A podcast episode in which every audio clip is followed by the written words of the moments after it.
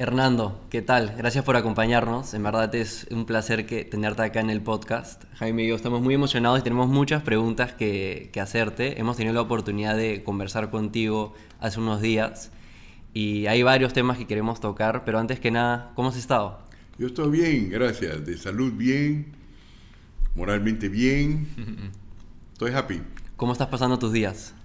Ah, lo como siempre, leyendo, durmiendo, escribiendo, esperando si hay silencios que caigan las ideas y van cayendo. Estás como Jaime, Jaime está igualito, creo. Así es, así es. Ese es el plan de personas que tenemos ideas y queremos ejecutarlas. Y de hecho para eso también está este episodio que vamos a tener para escuchar justamente todas las ideas que Hernando está ahí dándole vueltas, que nos ha compartido ya en reuniones pasadas. Ideas que has tocado desde hace ya más de 20 años. En verdad creo que, pero que mucha gente todavía no, no ha tenido la oportunidad de, de, escuchar. Ideas como títulos de propiedad, por ejemplo, que vamos a tocar más adelante. Bueno, es, eh, es interesante eso porque durante los 30 últimos años las cosas que he tenido que decir que pueden ser interesantes, por ejemplo, para la gente, la gente está comprando libros y artículos, han salido mucho más difundidos en el exterior que en el Perú. Esa cosa que es típica de, en, cualquier, en, cualquier país. No, no, apreciamos lo que tenemos en casa. Sí, no, pero no, no, solamente, no solamente es, eh, no sé cómo, cómo será, pero afuera eh, han habido varias entrevistas, por ejemplo, en lo que se refiere a blockchain, esta será en, uh, ¿qué podemos decir? En, entre televisión, uh, blogs, uh, radio, será la número 500 que yo he tenido en los últimos dos años. En el Perú, probablemente la primera. Ah. ¿Estás cómodo frente a la cámara entonces? Yo estoy cómodo frente a la cámara, sí.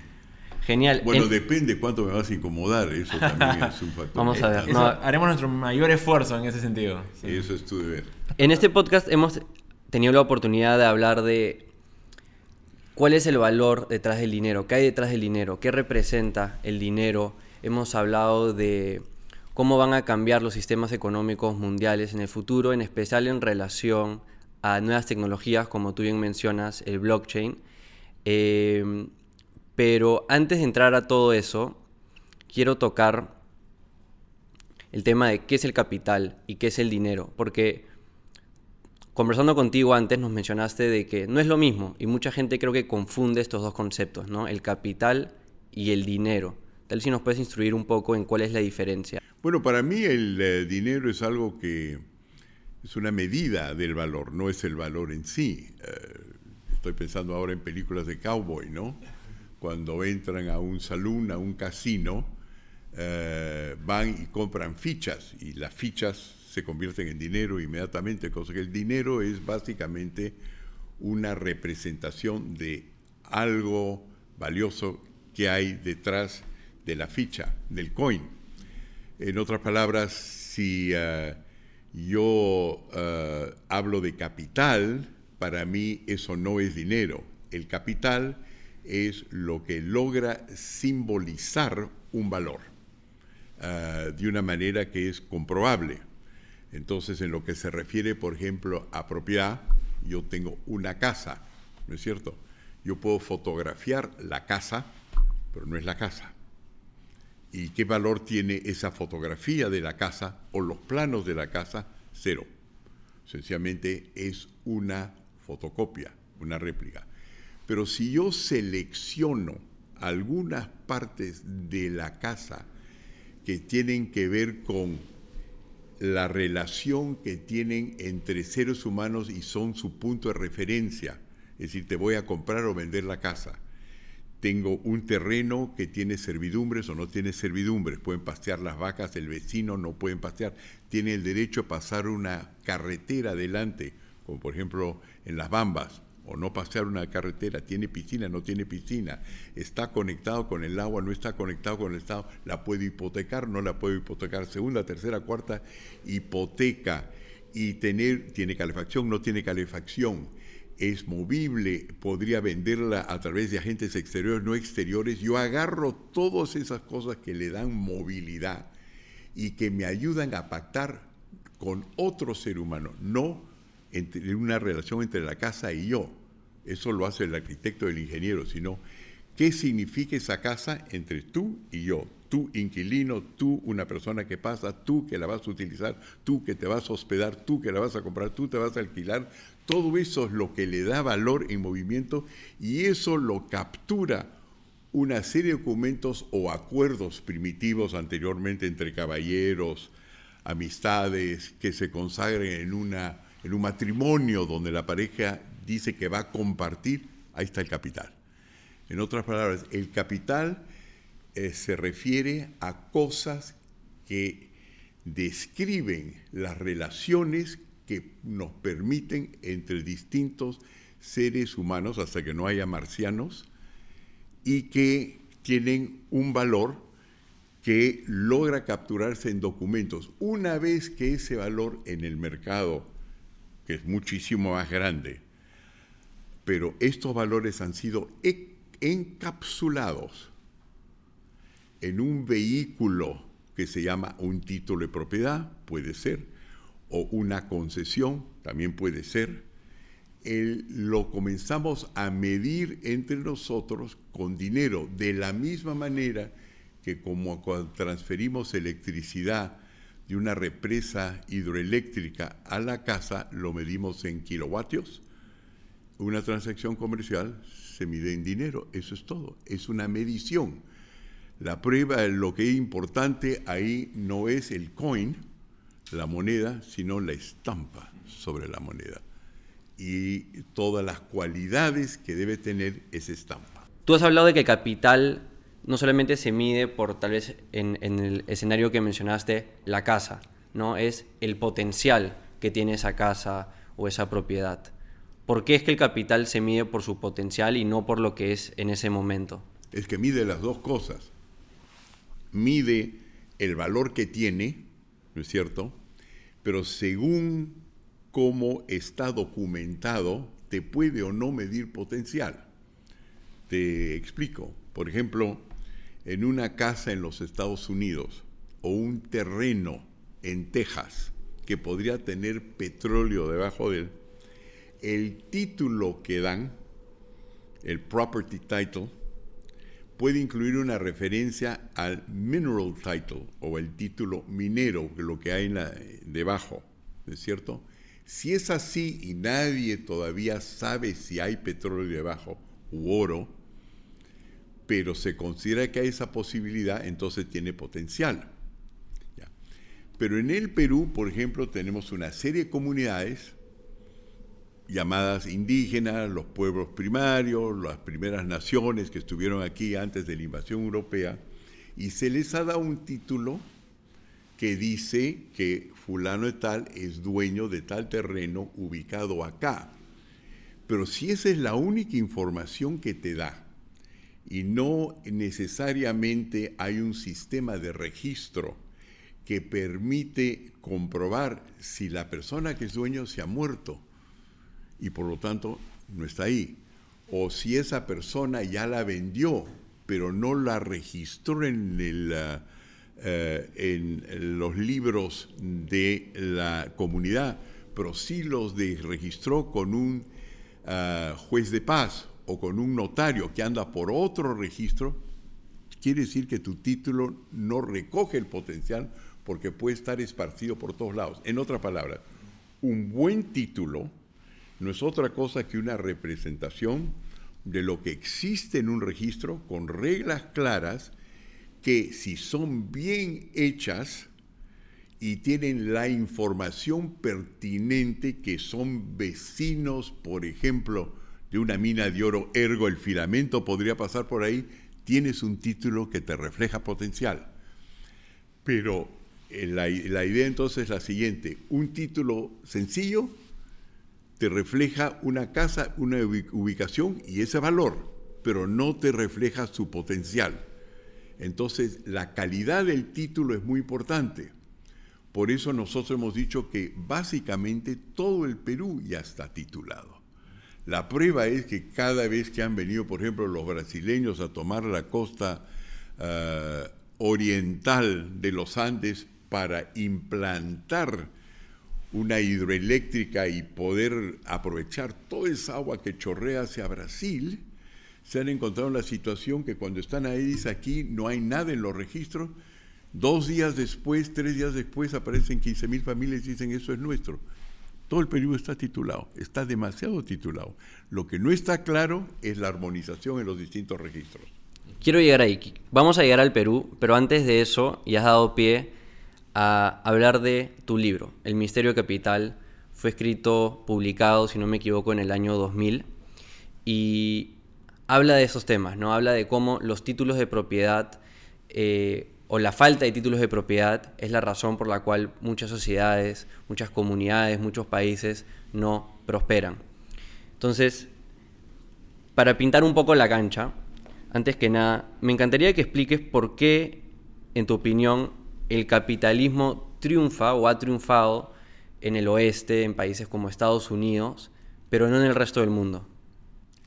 Bueno, la razón ah, ah, principal es que es la calidad ah, de los títulos, si se quiere, o el no haberse dado cuenta, aunque sea implícitamente, de que el título de propiedad que en primer lugar fue dado para evitar batallas entre vecinos o entre tribus, al ser documentado, esa información en el fondo servía también para representar un valor potencial o existente.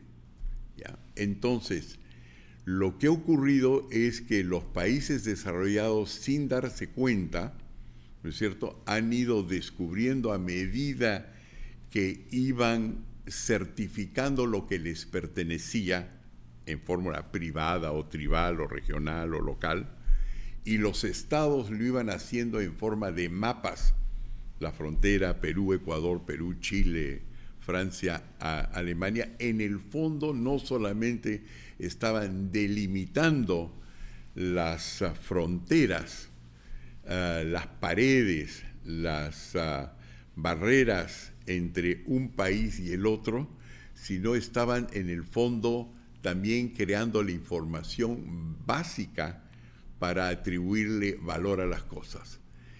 Y lo que ha ocurrido es que a, través de centenares de años, los los que al principio eran unos que eran los mismos que te recibían la propiedad y que contra ella te prestaban, se separaban en dos bandos. Los bandos de los abogados, que se refieren a property lawyers, y que son ah, real estate, ¿no? bienes reales, y los financistas. Y la especialización ha llegado a tal punto que se olvidaron de dónde fue el vínculo y no han necesitado explorarlo porque ya está hecho el vínculo. Entonces, lo que ha ocurrido con muchas cosas del mundo es que muchas de las cosas que nosotros hemos creado, como por ejemplo un cuchillo que probablemente fue hecho al principio para matar un animal o defenderse, ahora lo utilizamos para pelar una papa, escarbarse los dientes, cortarse el pelo, eh, afeitarse, pero una cosa que fue inventada para tener una función tiene varias funciones. En la medida en la cual uno es capaz de agregarle funciones a algo, que debería estar en el título de propiedad, o por lo menos en el registro, o en las reglas que se refieren a la propiedad, hemos ido creando capital. A tal punto de que sin darse cuenta, si tú quieres, o no darse plenamente cuenta, tanto Jefferson como Marx hablaban, Jefferson, que era un expresidente de los Estados Unidos en el año 2018, de que lo que va a arruinar este país, dijo él, en un momento que había la primer grande crisis federal ah, financiera en los Estados Unidos, es el capital ficticio. Los banqueros nos están llenando de dinero detrás del cual no hay ningún valor seguro. Estamos en una inflación de la patada algún día alguien va a tener que, que, asumir esa deuda y los que van a tener que hacerlo son los que realmente tienen activos, que son los dueños de algo. Y no llego más largo que eso, pero bien profundo. Es curioso, ¿no? Mucha gente O sea, si yo le hago la misma pregunta, ¿no? ¿Por qué el capitalismo funcionó en países como Estados Unidos y no en otros lugares del mundo? Muy pocas personas dirían que es un tema de títulos de propiedad. La gente no piensa en títulos de propiedad, ¿verdad? ¿En qué momento fue que a ti se te vino esta idea por primera vez? Que te diste cuenta de que la solución a muchos problemas, obviamente no todos del mundo, pero muchos problemas para lograr la prosperidad en muchas regiones, países y demás, es un tema de, de que esos títulos de propiedad no están creados de la manera correcta, no contienen todo lo que deberían contener para que estas comunidades puedan surgir. Correcto. Mira, no es un momento, son varios momentos. Entonces, un momento es, por ejemplo, la lectura de Jefferson, sobre que había papel que llamaba capital ficticio, fictitious capital. 40 años después, bueno, él lo dijo eso cuando Marx, Karl Marx tenía un año. 40 años después, Marx utiliza capital ficticio, pero para atribuírselo al hecho de que hay gente que es capaz de, de, de agarrar el papel valor, el papel que de una forma u otra representa valor, digamos, de capital, y considerar que todo su ah, contenido viene de una especulación y no reconoce el trabajo que hay detrás de ello y eso es el medio para explotar a los pobres. Es decir, yo no te discuto a ti lo que tú vas a tener, sino sencillamente te lo voy tajando, quitando de cada pedazo de papel que en el fondo significa el recorte de tu sueldo, el recorte de tus valores y que yo lo, te lo quito rebanada por rebanada. Entonces él decía que el capital era la cosa más importante. Él era en el fondo un capitalista, era un neoclásico y creía en el que existía este valor. Lo que él decía era que este valor, que este valor potencial cuando se, eh, se llamaba se podía retirar y eso era plusvalía y no era más que un robo. Ergo, la propiedad es un robo, cosa que estaba consciente pero lo que no estaba consciente era de que una manera que tú puedes redistribuir todo eso sin expropiar a nadie es sencillamente asegurándote de que los títulos sean perfectamente funcionales también con la gente más pobre y controlar los sistemas de explotación.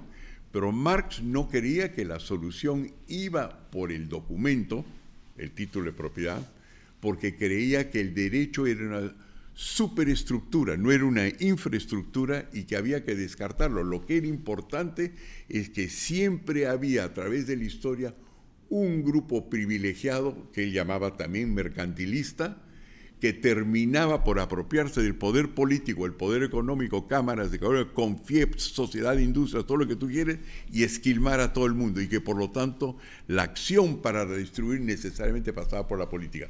Todo eso me hizo pensar la cosa siguiente, mira, aquí está Jefferson, que básicamente ayudó a crear los Estados Unidos, el sistema económico como es, aquí está de nuevo Marx, y se han olvidado del título, lo consideran marginal, y después leo una, em, un discurso, 1861 creo que era, de Lincoln cuando el sur de los Estados Unidos se quiere independizar del norte y él habla de su relación epistolar con Karl Marx, el expresidente de los Estados Unidos, que están preocupados por la distribución, ¿no es cierto? Y Karl Marx le habla en sus escritos de cómo se explota al proletariado y él contesta, lo siento, pero su análisis no es relevante para los Estados Unidos porque este no es un país de proletarios,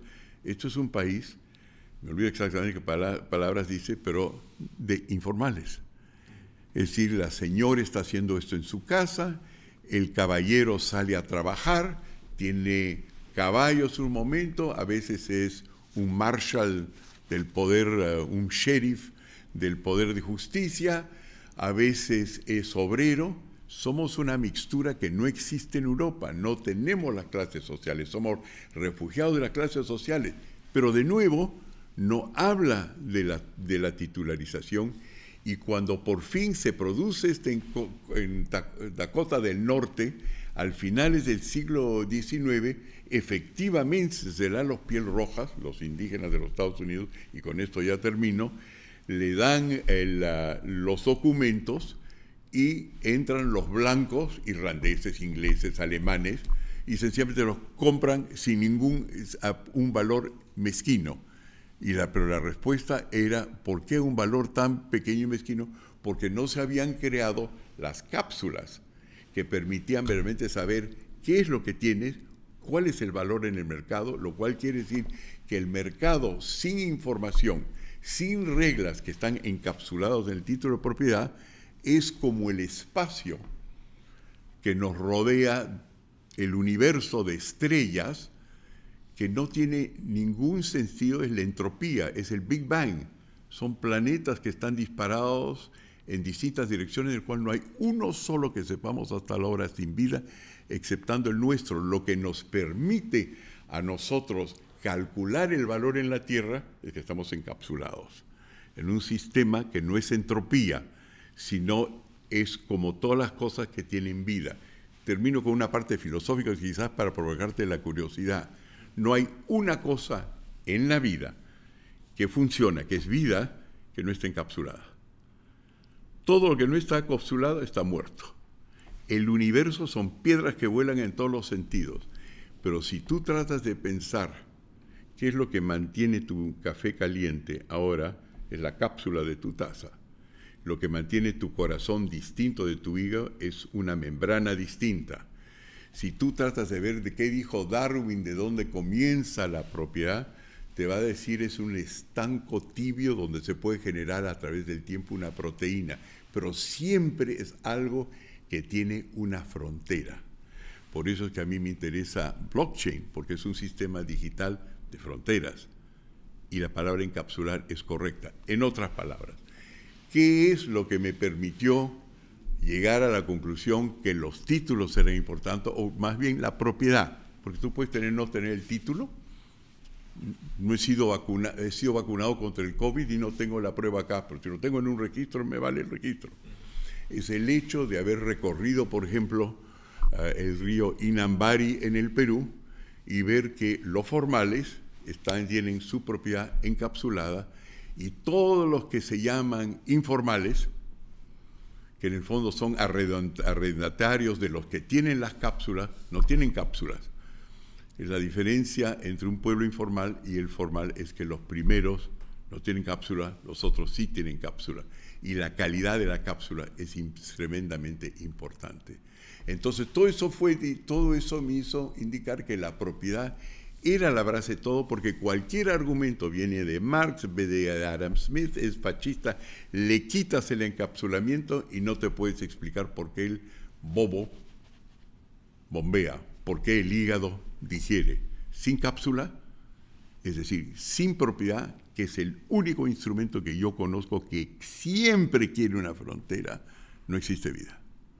Para ayudar a las personas a entender, a seguir un poco la conversación, ¿cuál es un ejemplo claro de una comunidad, una sociedad, un país donde esta propiedad en, algún momento no estuvo registrada y cuando se registró prosperó? ¿Y por qué? Bueno, hay que preguntarle, por ejemplo, a cualquier minero peruano. Cuando descubre, un, descubre una beta, si puede darle propiedad, entonces ese título es su punto de partida para constituir todos los documentos que le permite entonces entregarla a un banco y que el banco le, le dé, reconozca el valor. Comencemos entonces a hablar de bancos. Todo el mundo cree que los bancos que el dinero lo saca el Banco Central de Reserva, ¿no es cierto? Sí, la impresora, ¿no? La maquinita, prender ah, la maquinita. La maquinita. Así es. Entonces, lo que ocurre es la, eh, lo que ocurre la cosa siguiente. En el fondo, la maquinita del banco, en los, Estados Unidos, del Banco Central de Reserva de Estados Unidos, no creo que produce más de 5% del dinero del mundo, de los Estados Unidos. El 95% es producido por bancos u organismos financieros cuyas leyes le permiten emitir dinero a cambio de qué? de la cantidad de oro que tiene el sótano, ah, ah, eso es otra forma de seguridad.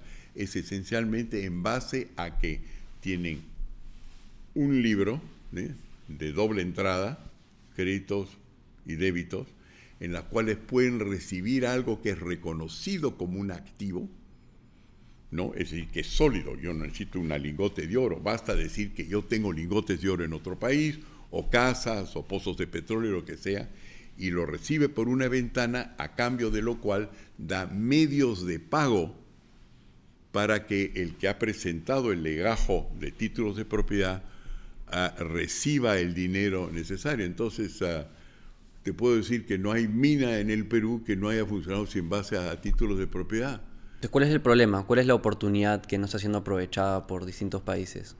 básicamente el fondo de tu libro, El misterio del capital, ¿verdad? Bueno, claro, la idea para el capitalismo es dar, darse cuenta de la, de la, cosa siguiente, de que ah, la, la, propiedad es básicamente una secuencia de documentos, uno construido a, través, eh, en base a otro, que te provee de información que es útil para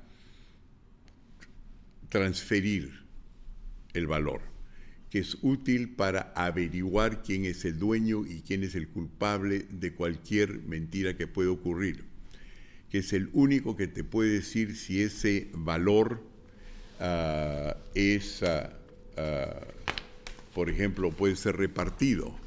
Entonces la pregunta es esto, aquí yo tengo un título, ¿ya? Entonces la propiedad de Hernando, Hernando se la, se la vende, se le, le vende la mitad a Diego. Entonces tú lo que puedes hacer es Diego se la amista con Hernando o se casa, se va por su propia cuenta y entonces hacemos esto. Lo partimos en dos pero en un día vamos frente a un notario y hay dos pedazos de propiedad, ¿no es cierto? Entonces, ¿qué pasa en el Perú donde hay comunidades? Una sola hoja. Es decir, ya la cosa no es líquida, no es realmente fungible, no es repartible. Y por lo tanto, yo cada vez que yo sí soy un informal, cada vez que yo entro en un negocio, ¿no es cierto? Yo no puedo hacer lo que yo podría hacer una vez que se ha ido Diego, que es decidir, bueno, voy a invertir en hacer un sistema de blog, pero voy a dedicar solamente esta parte. Y esta otra parte me acabo de divorciar de Carla, la separo en dos, para que Carla vaya por su lado, yo voy por mi otro lado, pero Carla tiene cinco hijos, no hay problema, vamos a hacerlo en cinco hijos. anda a hacerlo en una comunidad peruana. Para los que nos están escuchando, ahí lo que Hernando ha hecho es cortar esta propiedad en pedazos más, cada vez más chico, más chico. Claro, pero lo que puedo hacer yo también, que es la enorme ventaja que tenemos la gente más formal en el Perú, los privilegiados, es que puedo entonces agarrar estos, ¿no es cierto? Y agarrar y irme a los de otra persona, es decir, lo que realmente le da valor a este pedazo de propiedad es si es combinado con este valor de propiedad. En otras palabras, este me da jamón, esto me da queso, este otro señor tiene pan, yo puedo vender sándwiches de pan con queso, con jamón, que no podría con la otra. Es decir, son combinables y recombinables. Los convierto casi como agua, los puedo repartir en tazas. Entonces el problema en el Perú en gran parte, en parte es que las cosas no pueden ser combinadas. Una de las cosas más interesantes, los pensamientos, eh, ya me olvido el nombre del filósofo francés, pero que dijo ya me vendrá, Después dijo, la madre de, todo, de todos los conocimientos es el conocimiento de saber combinar. 1856 más o menos, y dijo, y eso es por eso que los dos grandes países del futuro tecnológico van a ser Estados Unidos y Rusia. Estos saben combinar cualquier cosa, hace 170 años. Entonces la idea es esto, combinar, a ver, Miremos al rol de ese cuarto, dime una cosa que no sea el resultado de una combinación. Una. No hay. Y yo no tengo que ni siquiera meter el cuatro. Y te prometo la cosa siguiente. Diego, vas a tu casa. Tú también, eh, tú también Jaime. Van a su casa. Trata de encontrarme una cosa que no sea el resultado de una combinación. Todo lo que consumimos es el resultado de una combinación. Una salchicha, una pera, como quién la cortó del árbol, quién la lavó, quién la plantó, todo es combinación. Ergo, las sociedades que combinan, en esa combinación está el valor. En esa combinación está el valor. ¿Cuántos pedazos de minerales y metales hay en mi reloj?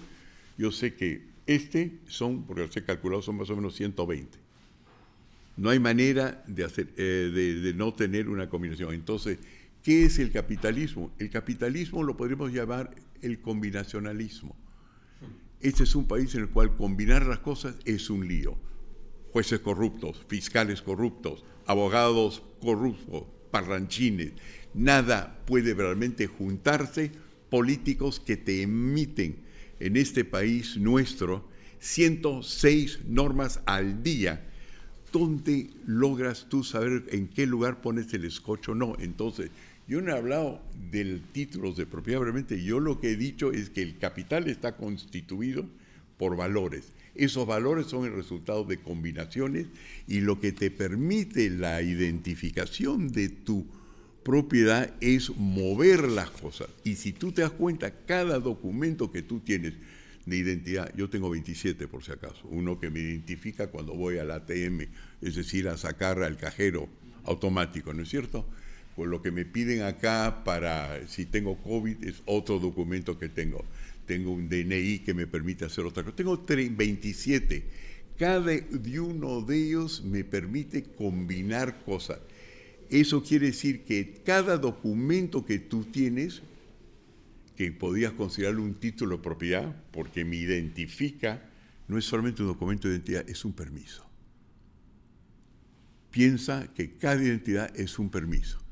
Y si vas a la cuna de lo que es ah, una identidad, siempre vas a encontrar un pedazo de propiedad, que es la razón del misterio de capital. Lo que dice, si tú no tienes la propiedad clara, no va a salir la cosa. Entonces tienes ahora un país en el cual hay un pequeño sector del Congreso que dice la propiedad es importante, pero no le da mucha importancia a eso.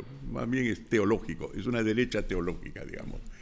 Y por otro lado, tienes una izquierda que dice un montito, pero la propiedad siempre ha sido aprovechada por los más grandes.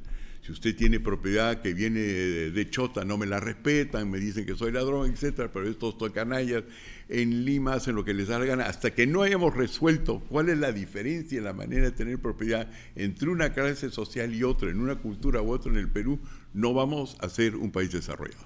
Para dejar claro, el problema en el Perú no es que no hayan títulos de propiedad, es que Actualmente están mal o insuficientemente titulados. Los títulos se rigen localmente en comunidades o zonas entre sus líderes, pero no hay confianza en la manera en la cual se registran estos títulos como para ser validados a nivel internacional y por ende ser combinados eh, de cierta manera que se pueda traer ese capital eh, localmente, ¿verdad? Correcto. Te puedo ya hasta ir identificando un problema tras otro, si quieres, ¿no? Sí, porque no quiero que la gente se confunda, ¿no? De cuando dices como que lo importante es que haya propiedad. Para ello necesitas títulos de propiedad.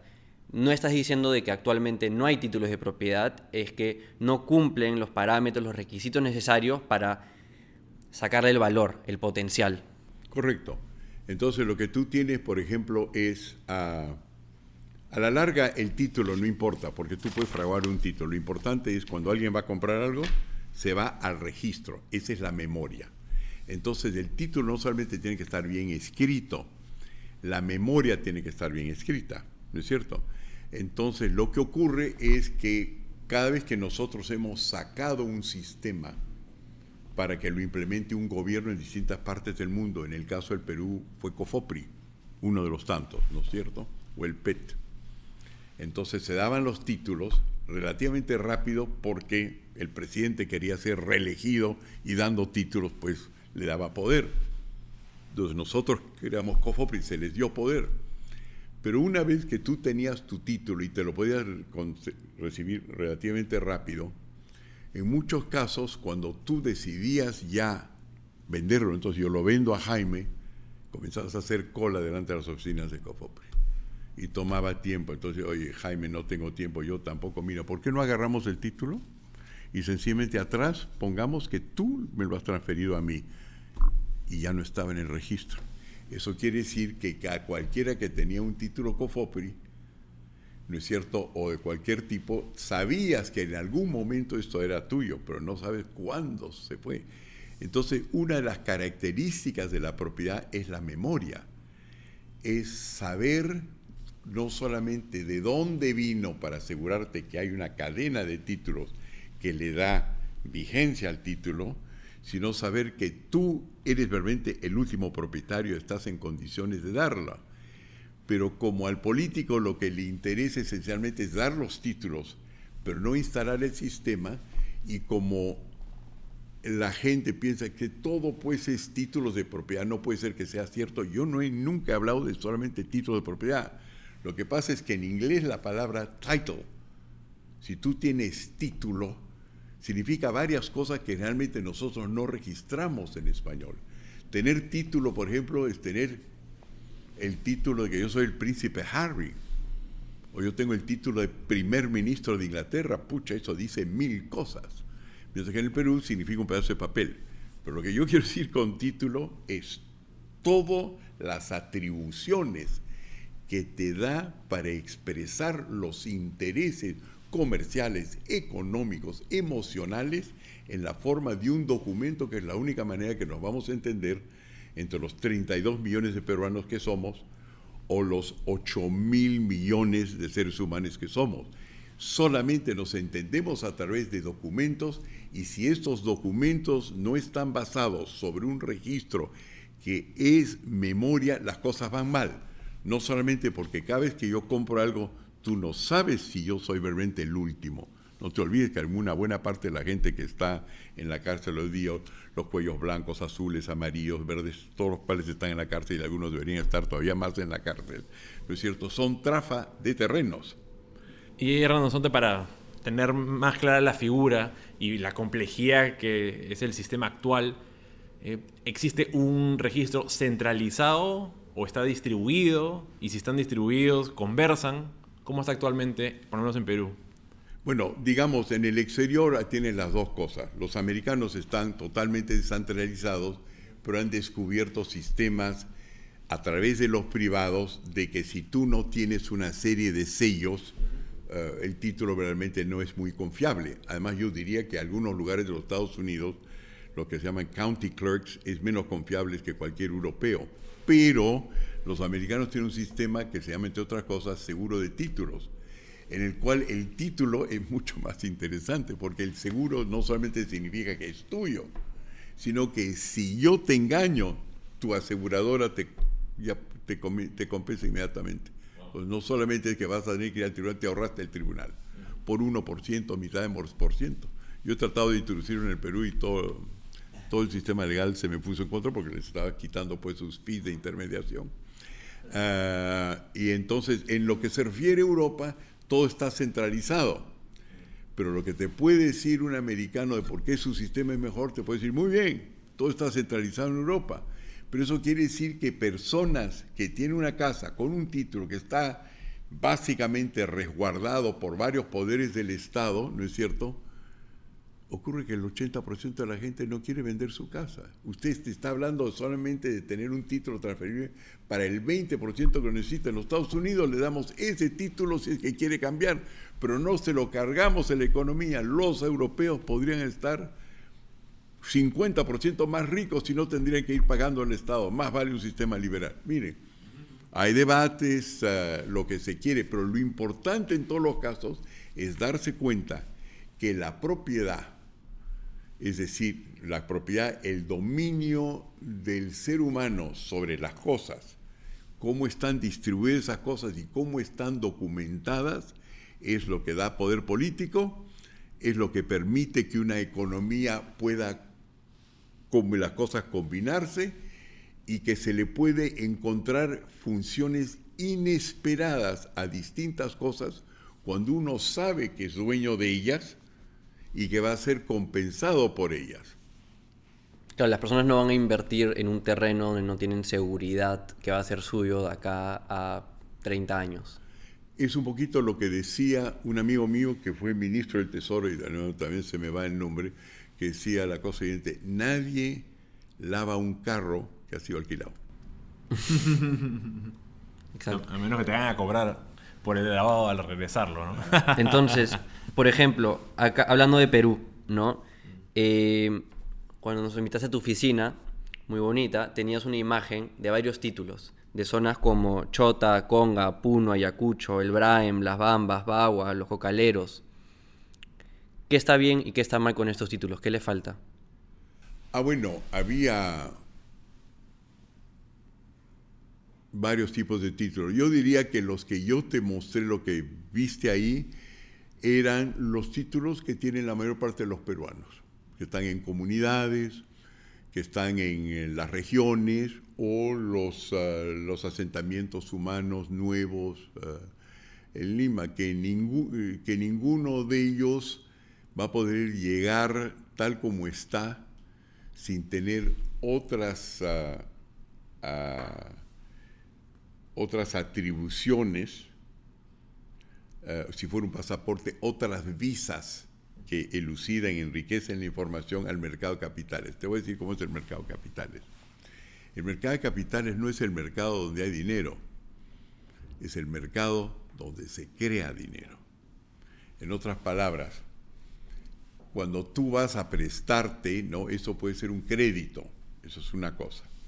Pero si tú vas a crear valores cuando tú vas a una ahí sometes una cosa, un papel que básicamente dice que tú eres dueño de un objeto tangible o intangible, pero definible, es decir, sus fronteras pueden ser virtuales o reales, pero es definible, tú entras ahí adentro y nace el dinero. En otras palabras, la cantidad de dinero en el mundo occidental no viene por la cantidad de oro que tú tienes en las reservas, sino por el hecho de que cada for sistema, cada forma de pago está se descansa sobre un activo que sí existe.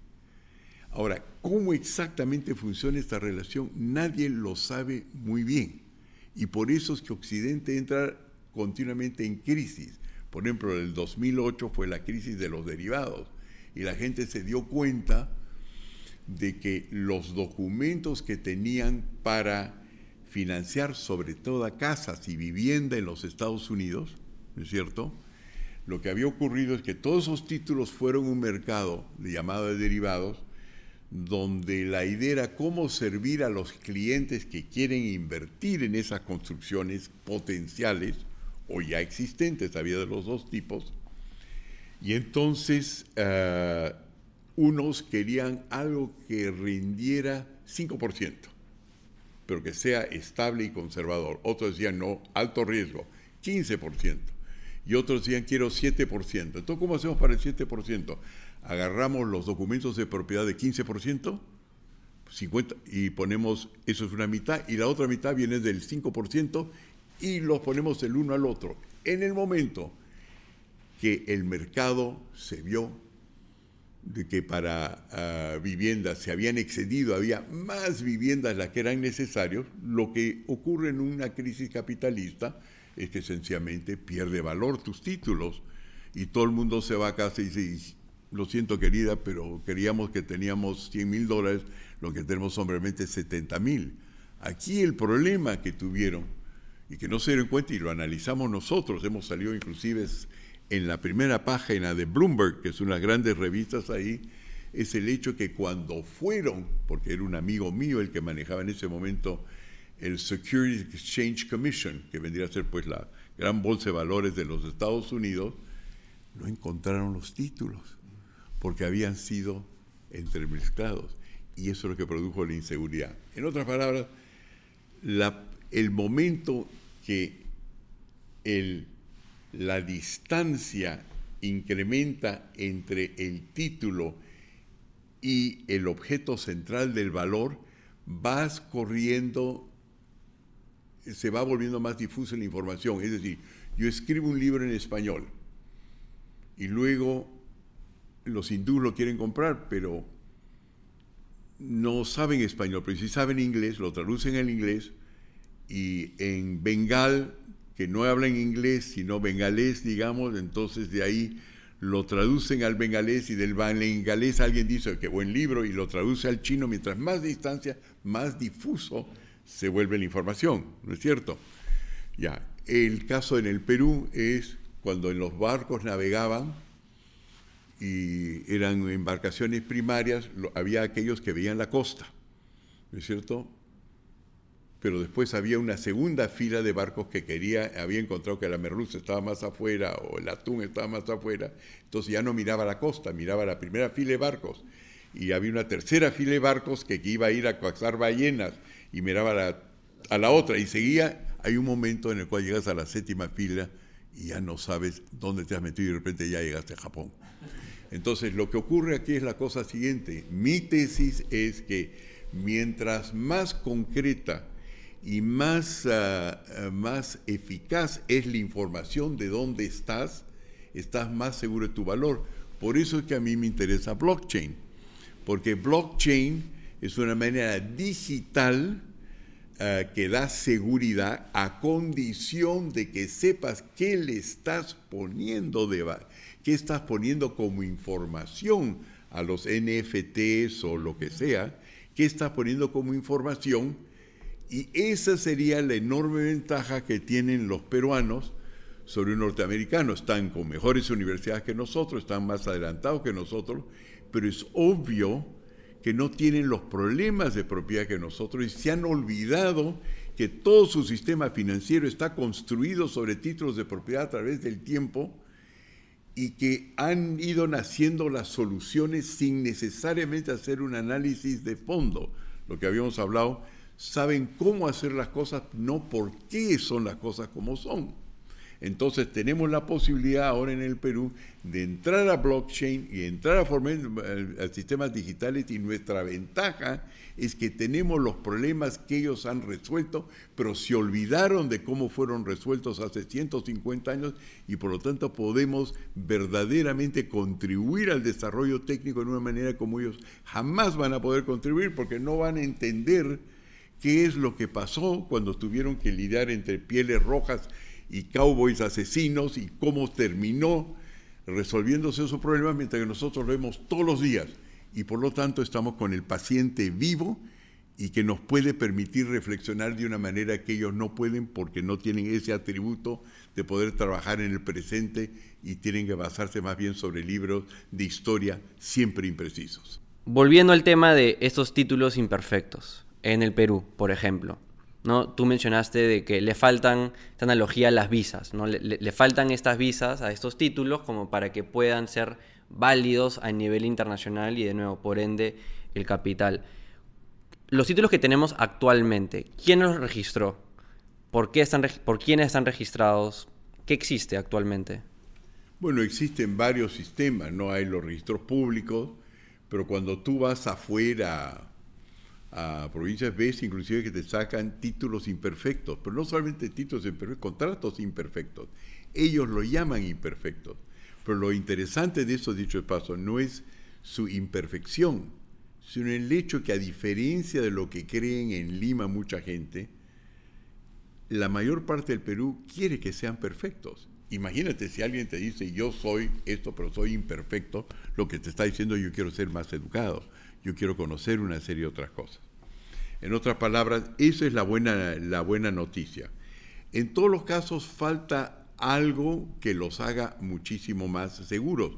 Por eso te hablé anteriormente eh, del caso de los Estados Unidos, donde por esa resistencia naturalmente liberal de los estadounidenses como cuerpo político, ah, ellos no han querido un Estado que decida cómo es el sistema de propiedad, porque eso es entonces darle demasiado poder a los políticos.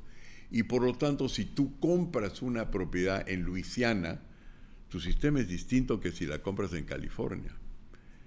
Pero todos tienen un factor estandardizante en común, es decir, se permiten tener una cierta particularidad. Entonces yo, por ejemplo, en lo que se refiere al Perú, si nosotros hubiésemos salido elegidos, hubiésemos mantenido los sistemas como están porque esos sistemas en una comunidad, en un caserío, esos sistemas en una cooperativa, o donde esté, si funcionan, ni tocarlos.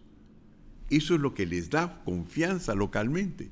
Entonces yo me concentraría sencillamente en encontrar un sistema con varios enchufes que permitan entonces a todas estas cosas que vienen de orígenes distintos mantener su legitimidad local para yo traducirlas y darle una legitimidad internacional, primero nacional y luego internacional.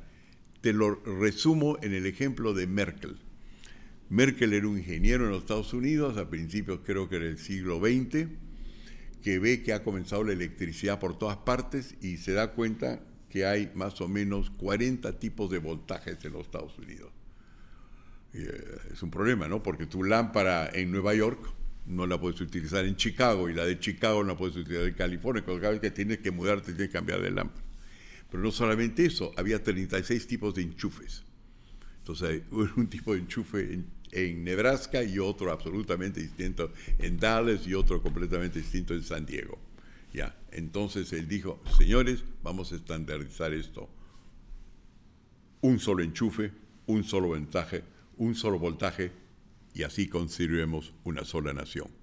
En otras palabras, en los Estados Unidos es un país con una diversidad de fuentes de energía, pero todos terminan en un enchufe.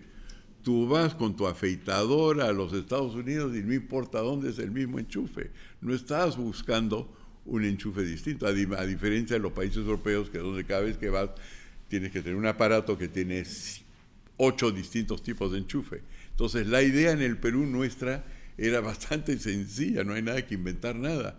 Yo sé qué es lo que requiere el mercado de capitales de los Estados Unidos, que se basa en los actos de 1933, 1934 y Sarbanes-Oxley, que han sido hoy día, ¿no es cierto?, generalizados en todo el mundo. Básicamente también guían la Bolsa de Valores de Lima. ¿Ok? Entonces, frente a eso, yo tengo ese enchufe. Yo sé qué es lo que hay que hacer en los distintos lugares del Perú para construir un enchufe. El momento que tú tienes eso, tú puedes tener quechua, blanda, aymaras, las culturas distintas del Perú, pero un solo enchufe, pero que tiene como base 120 tipos de propiedad. Entonces, ¿qué, ¿qué, es lo que yo le puedo prometer a un banco que va a emitir frente a mi legajo?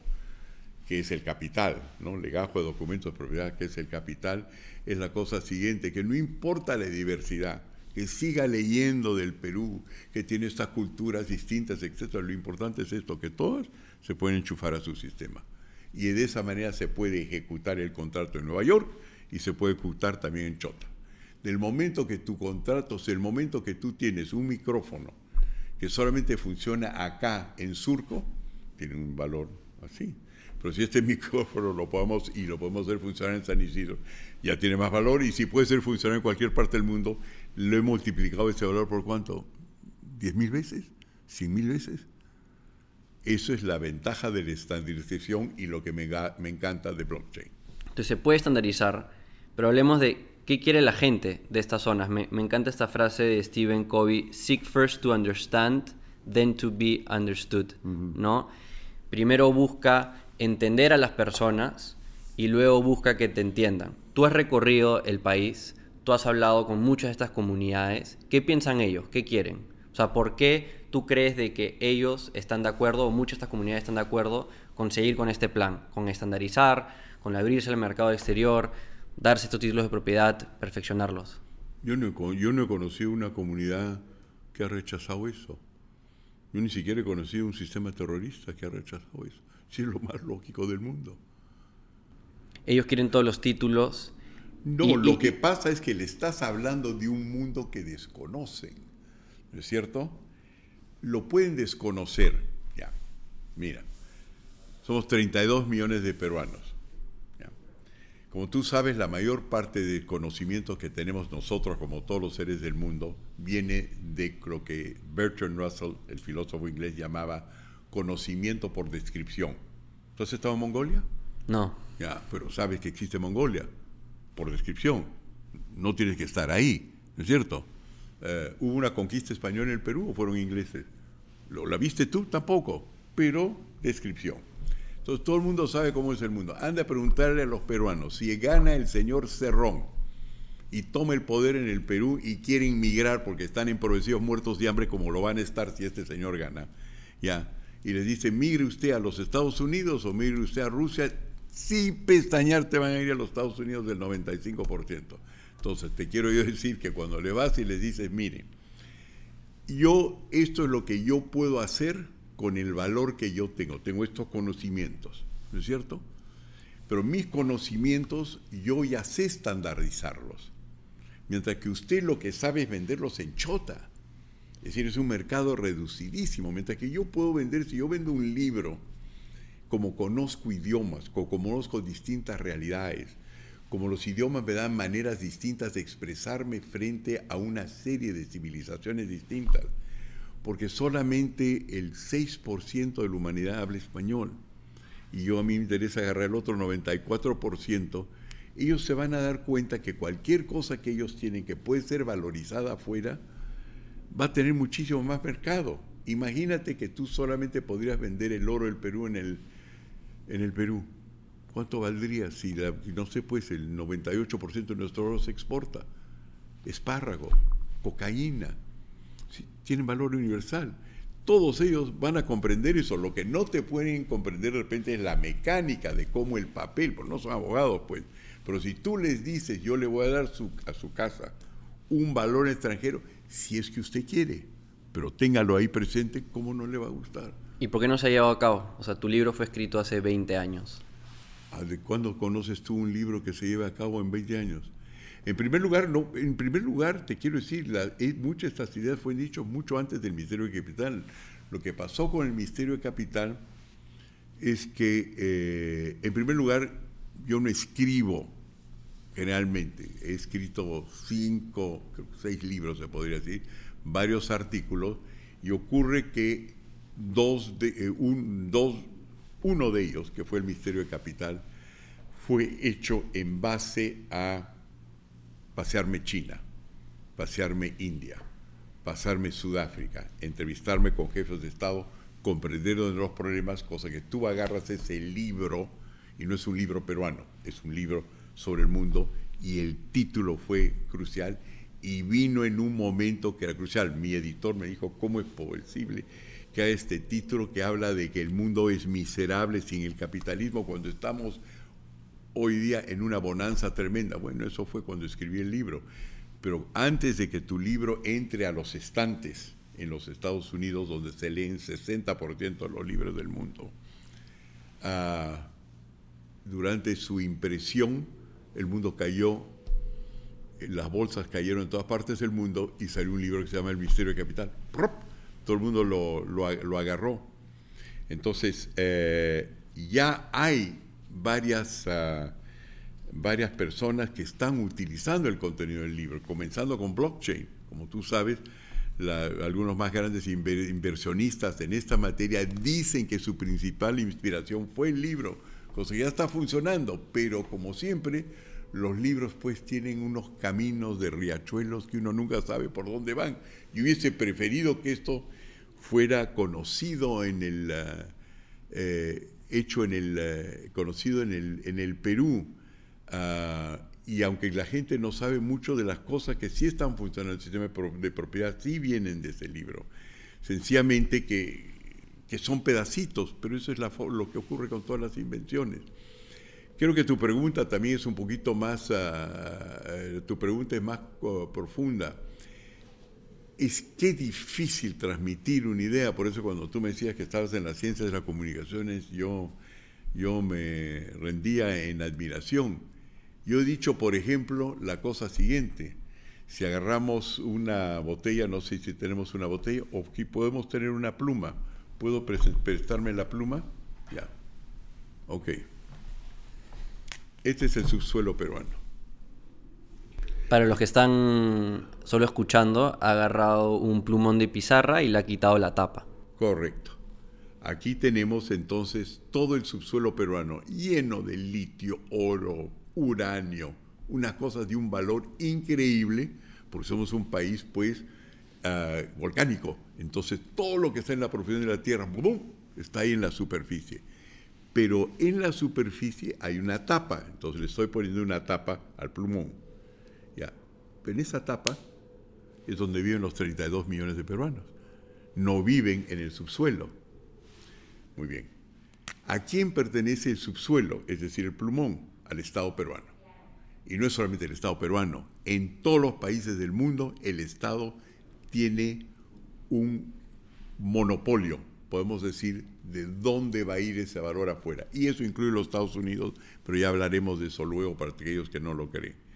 Lo importante es esto, que a, través del tiempo, las tapas, es decir, el derecho superficial de las personas que están encima, ha ido incrementándose a través de una serie de tratados y convenios internacionales, cuyo objetivo era ayudar a los nuevos asentamientos humanos, los desplazados por la guerra con Sendero Luminoso, los desplazados por los proyectos um, de infraestructura del Perú, los migrantes puneños que tomaron Arequipa, los arequipeños que tomaron San Isidro y algunas de las playas aledañas al, al mar, etc. Se fue redistribuyendo todo y este derecho a propiedad se ha fortalecido, es decir, el de la superficie.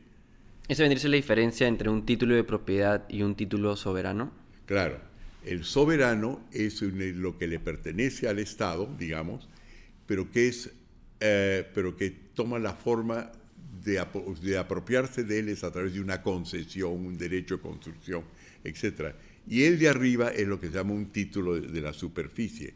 Pero ¿qué es lo que ocurre? Nosotros lo que hemos dicho es, dense cuenta, que todos los conflictos sociales, todas las minas y pozos de petróleo paradas en el Perú, que están listos para arrancar y que son equivalentes a cinco veces el Producto Bruto Interno del Perú, en un año, eh, se pueden fácilmente resolver si se les da a las personas de arriba, es decir, los que tienen el título de la superficie, que son insuficientes, la manera de ser cotizados sus precios internacionalmente. Así nadie se puede quejar. Y la forma como esto han tomado muchos, muchas personas, tanto de derecha como izquierda, es, sí, lo que hay que darle a los peruanos es el derecho al subsuelo. No, yo nunca dije eso. Jamás el Estado peruano va a dejar el subsuelo, ni la comunidad internacional le va a autorizar, porque ya el subsuelo está comprometido a través de concesiones. Habría que romper contratos dentro y fuera del país.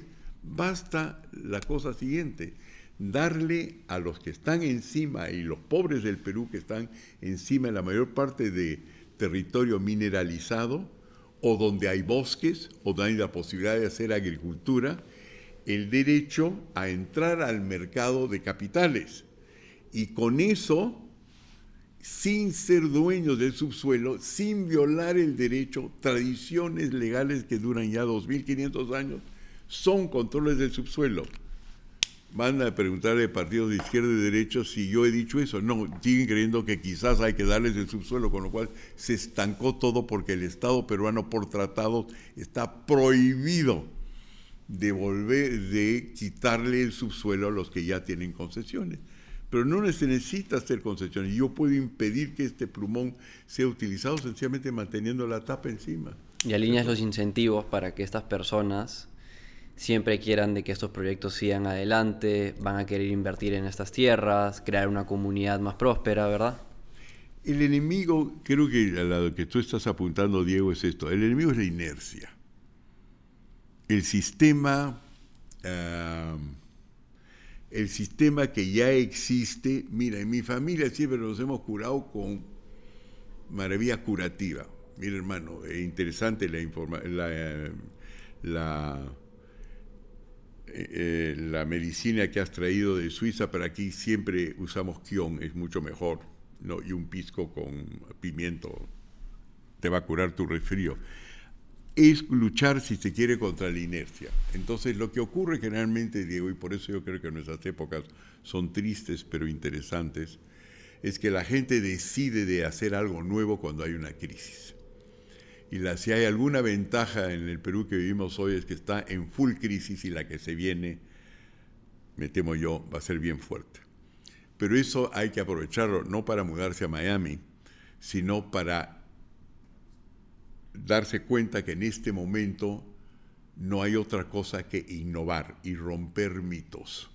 ¿Hay alguien que está incentivado realmente de que esto no se lleve a cabo? ¿Una institución, una comunidad, un grupo de personas que tienen una particular ideología?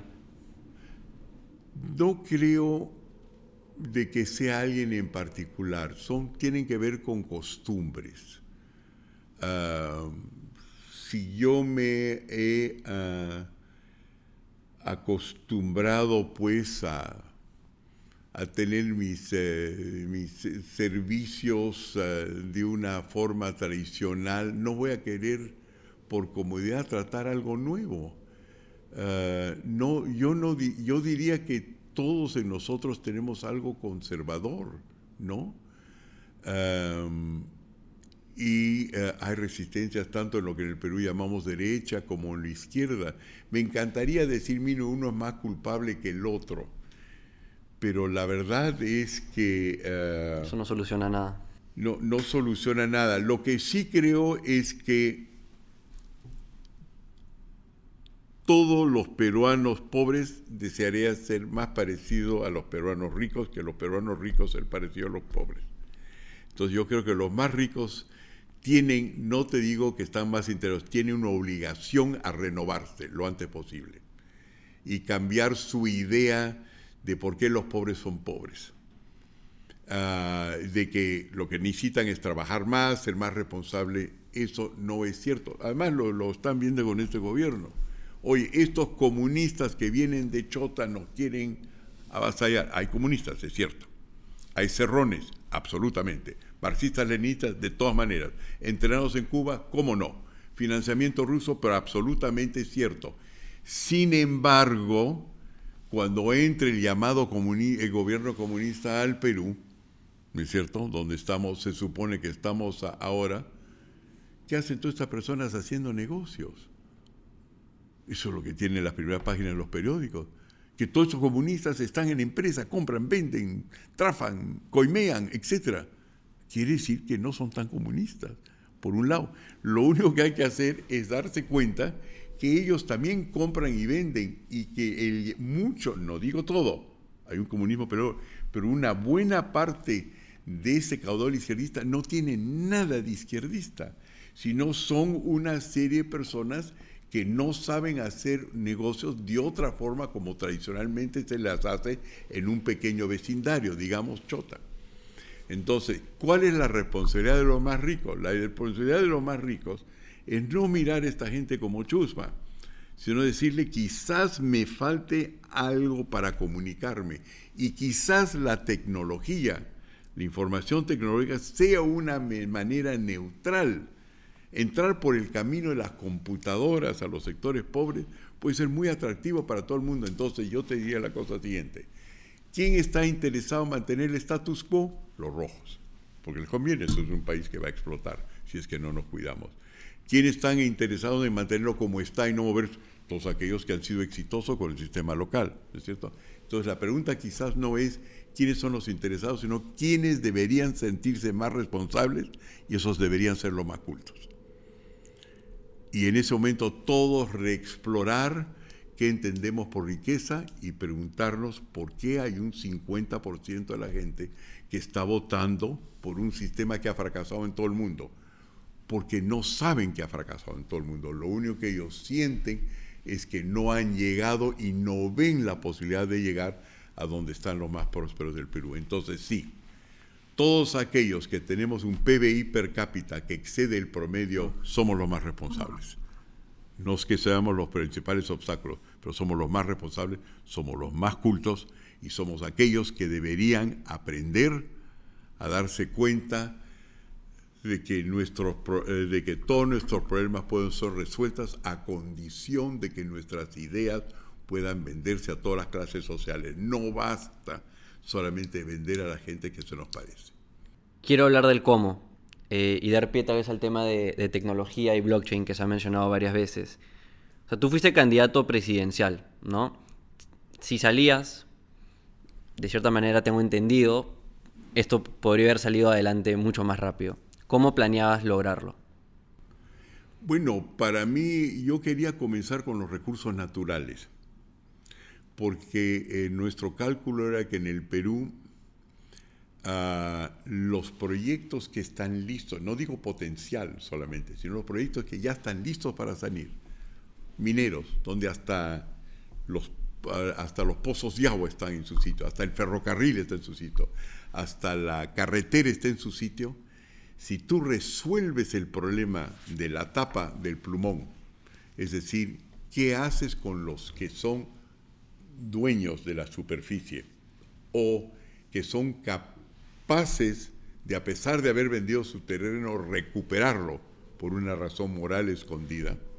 Si tú resuelves eso y los titulas correctamente arriba y haces que sus propiedades puedan ser cotizables internacionalmente, le metes al pasaporte o al título de propiedad todas las visas que le faltan y entonces no hay lugar a dudas que están recogiendo el mejor posible eh, el mejor posible precio para sus bienes. Y no solamente eso, sino en la medida que crece la mina, el pozo de petróleo, la agricultura, ellos se benefician. Si cae, ellos caen también. Es decir, has alineado los intereses, desbloqueas el Perú.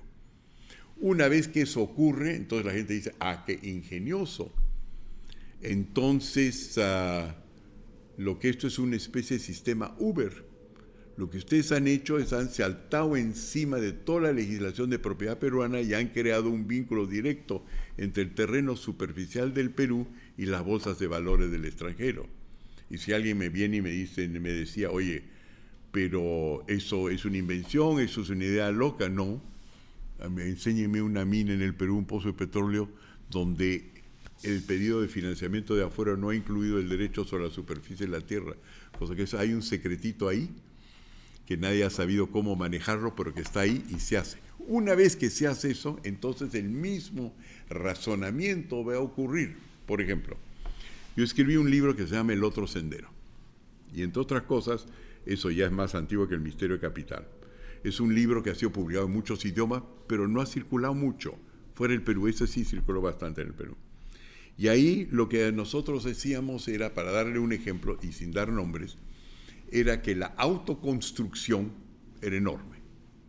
¿Cómo hicimos? En primer lugar, comenzamos a decir, aquí en el Perú se llama todo pueblo joven, con las estadísticas eran para pueblo joven, pero nos dimos cuenta investigando el Perú de que pueblo joven era una, una de las 15 formas de tener propiedad informal. Había pueblos jóvenes, asociaciones municipales, uh, haciendas redistribuidas, asentamientos humanos uh, de, lo, de, lo que sea, eran distintos nombres Pueblo joven era aquellos que fueron construidos en los tiempos de los militares entre la dictadura de 1968 y, 1900, y 1980. Entonces dijimos, bueno, entonces no son solamente el 6% de la población de Lima, es el 62% de la población de Lima. Y entonces lo que hicimos es ver cuánto compran, ¿no? Y comenzamos a ver de qué compraban quizás la mayor parte de cemento de toda la sociedad. Unos empresarios inteligentes pero dijeron, oye, pero eso está fantástico. ¿Y cómo lo transportan? Y nosotros en el libro decíamos, bueno, lo transportan uh, cuando pueden. ¿Por qué? Porque no puedes ir con un saco de cemento en el ómnibus y estar colgado ahí. Entonces, ¿qué hicieron? Varios de esos comenzaron a empaquetar el cemento en bolsas chicas. Hicieron fortuna en Lima. Otros, cuando nosotros indicamos que había 360 mercados informales manejados por ambulantes, con cosas así, se dieron cuenta, pero ¿cómo los construyen? Pues es casi cuartito o kiosco por kiosco. Y entonces leyeron el otro, eh, leyeron el otro sendero y dijeron, pero podemos hacer aquí malls, podemos hacer centros comerciales, las Malvinas, cosas del estilo donde nosotros tenemos todavía una interlocución y todo entonces el mundo de la construcción entró al sector informal y le comenzó a vender mercados que eran mucho, como tenían economías de escala, muchísimo más eficientes. Entonces, mi programa, la idea en el programa de gobierno era, si nosotros tenemos en un sector donde hoy día los minerales están en auge, ¿no es cierto? Tenemos éxito, automáticamente esto de cómo hay que hacerlo en cualquier otro sector va a cundir. Y eso va a ser muy ayudado por la información tecnológica. Eso era la idea. Unos teníamos más o menos siete casos de éxito donde entrábamos con gran rapidez desde el Ejecutivo y si teníamos un legislativo interesante, ellos se ocuparían de imitar lo exitoso cada uno en su propio campo. Pasando a la tecnología y, cómo se lograba eso y cómo se registra, hemos mencionado varias veces la tecnología de, de blockchain, que cuando fue antes que nada, tal vez Jaime, tal vez para los que no saben, nunca han escuchado del tema de blockchain, ¿cómo lo definirías? Eh, lo que estamos haciendo es generar una especie de registro donde es nuevamente público, inmutable, distribuido, que nos permite, que permite generar confianza entre las partes. Entonces pongamos un ejemplo del sistema financiero, que creo que la mayoría se siente cómodo, donde tenemos un actor intermediador que conecta a diferentes personas que quieren eh, como mencionó Hernando, unos quieren dar crédito, el otros quieren este, generar depósitos, ahorros. Entonces necesitas una persona que se ponga al medio y sea el que facilita. Y por eso, obviamente, se saca una buena comisión al respecto. Blockchain, lo que viene en ese ejemplo es a intermediar de una manera donde eh, ayuda a que no haya un solo interactor, una, una sola persona, sino que conecta a todos y es fácilmente verificable entre las partes qué es lo que está sucediendo.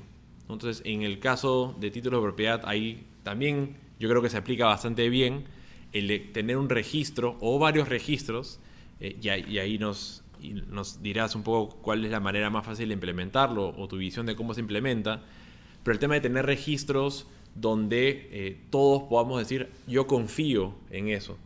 No, no, tengo, no necesito que una entidad eh, independiente, certificadora lo haga, sino que yo confío que la tecnología tiene todo el, protocolo, toda la programación perfecta como para que yo pueda confiar de que lo que está en ese registro es la realidad. Y bajo un estándar aceptado a nivel global.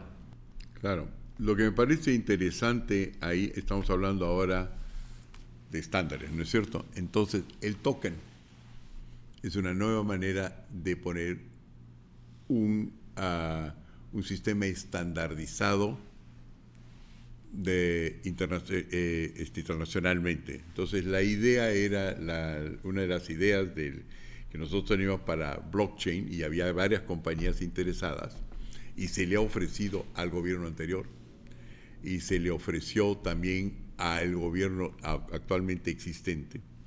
Es la cosa siguiente, agarremos todas esas visas que le falta o sellos adicionales que le falta al título peruano en un sistema de blockchain, es decir, de estos bloques donde se encierra toda la información que falta para entrar a un mercado de capitales grandes, que hace que tu propiedad en Chota, que hace que tu propiedad en Madre de Dios sea reconocida afuera. Y entonces, en ese momento, inscribes a todo el mundo con ese sistema y puedes entonces cotizar lo que ahora solamente es cotizable localmente, es decir, un mercado chico, empobrecido, a nivel internacional. Muy bien. Entonces, la idea con eso es que te evitas tener que desregular. El Perú en los últimos 30 años ha emitido 800.000 normas. 800.000. Son más o menos 106 al día. Multiplícalo por 30 años te sale más o menos 28 mil al año, multiplícalo pues por 30 años, creo que más o menos te sale esa cifra. ¿Ya? Entonces, desregula, ¿ya? Yo soy un joven liberal peruano, ¿ya? Estoy en Avanza País. Desregulemos. Anda a escarbar. ¿Cuáles vas a quitar? ¿Qué no vas a quitar? Y mientras que tú estás quitando una al mes, ¿no es cierto? Tus compadres al otro lado están fabricando 106 cada día. No funciona. Eso lo hemos aprendido a duras penas porque cuando hemos entrado a tratar de regular, no entramos el año 1, ayudamos a Belaúnde a hacerlo parte, a Alan García a hacerlo, a Fujimori y limpiábamos la plataforma. Es decir, entre 1990 y 1992 se formalizaron 360 mil empresas en el Perú. Pero a los 4, 5, 6, 7, 10 años ya se habían informalizado de nuevo porque le habíamos mandado una legislación, no habíamos reformado el Estado democrático. Pero ¿qué pasa si lo pones en blockchain, en un sistema de computación internacional? Es un poquito, si en el Perú tuviéramos, pues, un, eh, queremos vender a los Estados Unidos, tenemos una corriente de 220, sencillamente la pones para que pueda tener 110 y está ahí, además todos los tratados internacionales para hacerlo ya están en su sitio, los tenemos perfectamente señalizados. Lo pones tú ahí y has hecho como Uber, ha logrado que una compañía contrate a todos los tráficos informales y lo formalice del día, de la mañana a la noche. Entonces la idea es utilizar la tecnología como una especie de traductor internacional porque ya es un lenguaje internacional. ¿No es cierto? Tú cuando operas una computadora acá o cualquier programa que tú tienes, vas a los Estados Unidos y sigues operándolo porque es la misma tecnología, ese es el estándar. Has hecho el ejemplo de Uber, que me parece perfecto, para la pregunta que te quiero hacer, y es, ¿de quién es responsabilidad de crear este blockchain para tener el registro de todos los títulos? ¿Lo tiene que hacer el país, una entidad privada, un grupo de programadores? ¿Cómo lo ves tú? Mira, yo la verdad es que estoy trabajando los dos ángulos. Cuando a mí me llame el gobierno cualquiera que sea, yo no estoy pensando en qué va a decir mis primos, mis primas, mis amigos, mis vecinos, sino no importa qué sea el gobierno, a ver simplemente eso, porque si hace eso ya es la revolución. Ya nos hemos dejado de ideologías, ya sabemos que hemos entrado al mundo real y en lugar de hablar de ideas trasnochadas, estamos hablando de la actualidad y hemos conectado a los pobres con los ricos. Entonces yo comienzo por la cosa siguiente. Por un lado, como, usted, como, ustedes, eh, ustedes saben, somos muy leídos afuera, en estos lugares de afuera, y les interesa muchísimo. El Misterio Capital no fue escrito para Silicon Valley, no fue escrito para Wall Street, sin embargo son los lugares donde más nos leen. Y el segundo lugar donde más nos leen es China. Y yo soy hasta presidente de la Asociación de Blockchains de China. Sí, hace un montón de tiempo. Hace dos meses eh, mencioné en un podcast anterior Mark Andreessen, uno de los VCs, uno de los venture capitalists, inversionistas más grandes de Silicon Valley, que acaban de levantar el fondo más grande, billones de dólares, para invertir justamente en proyectos de este tipo, proyectos relacionados al blockchain. Mencionó tu libro, ¿verdad? Como una guía hacia cómo sacar adelante proyectos eh, en relación a propiedad privada. Vas a decir que soy un sobrado, pero no dijo como una guía, dijo la guía principal. bueno, la idea es esto, están interesados. ¿ya? Entonces, el problema es el siguiente. Si les hablas del Perú, el Perú es el 0.3% de la población mundial. Y es un país difícil. Entonces dice Macanudo, pero ¿por qué el Perú? Si no es un país que esté al lado, comencemos inclusive son los sectores informales de los Estados Unidos que existen ¿no? La frontera con México está lleno de ellos, eh, los inner cities está lleno de ellos, o podemos ir a un lugar que está más cercano. Pero seguimos empujando por ahí porque de repente de ahí podemos traer gente al Perú. Y el otro lugar es encontrar eh, empresarios peruanos que se interesen en, ah, en este tema. Y hemos encontrado, no muchos, pero algunos, ¿no es cierto? Pero como que no, ah, como que todavía no se ha encendido. Entonces vamos a estar eh, eh, tratando de los dos lados hasta que la cosa prenda, ¿no? A veces las cosas pues prenden en, los lugares más, ah, inesperados. Eh, no hay que tener prejuicios al respecto. Yo me acuerdo que cuando nosotros comenzamos con el otro sendero, a manifestar que básicamente había un Perú mayormente empresarial, que no era colectivista, que quería entrar, ¿no?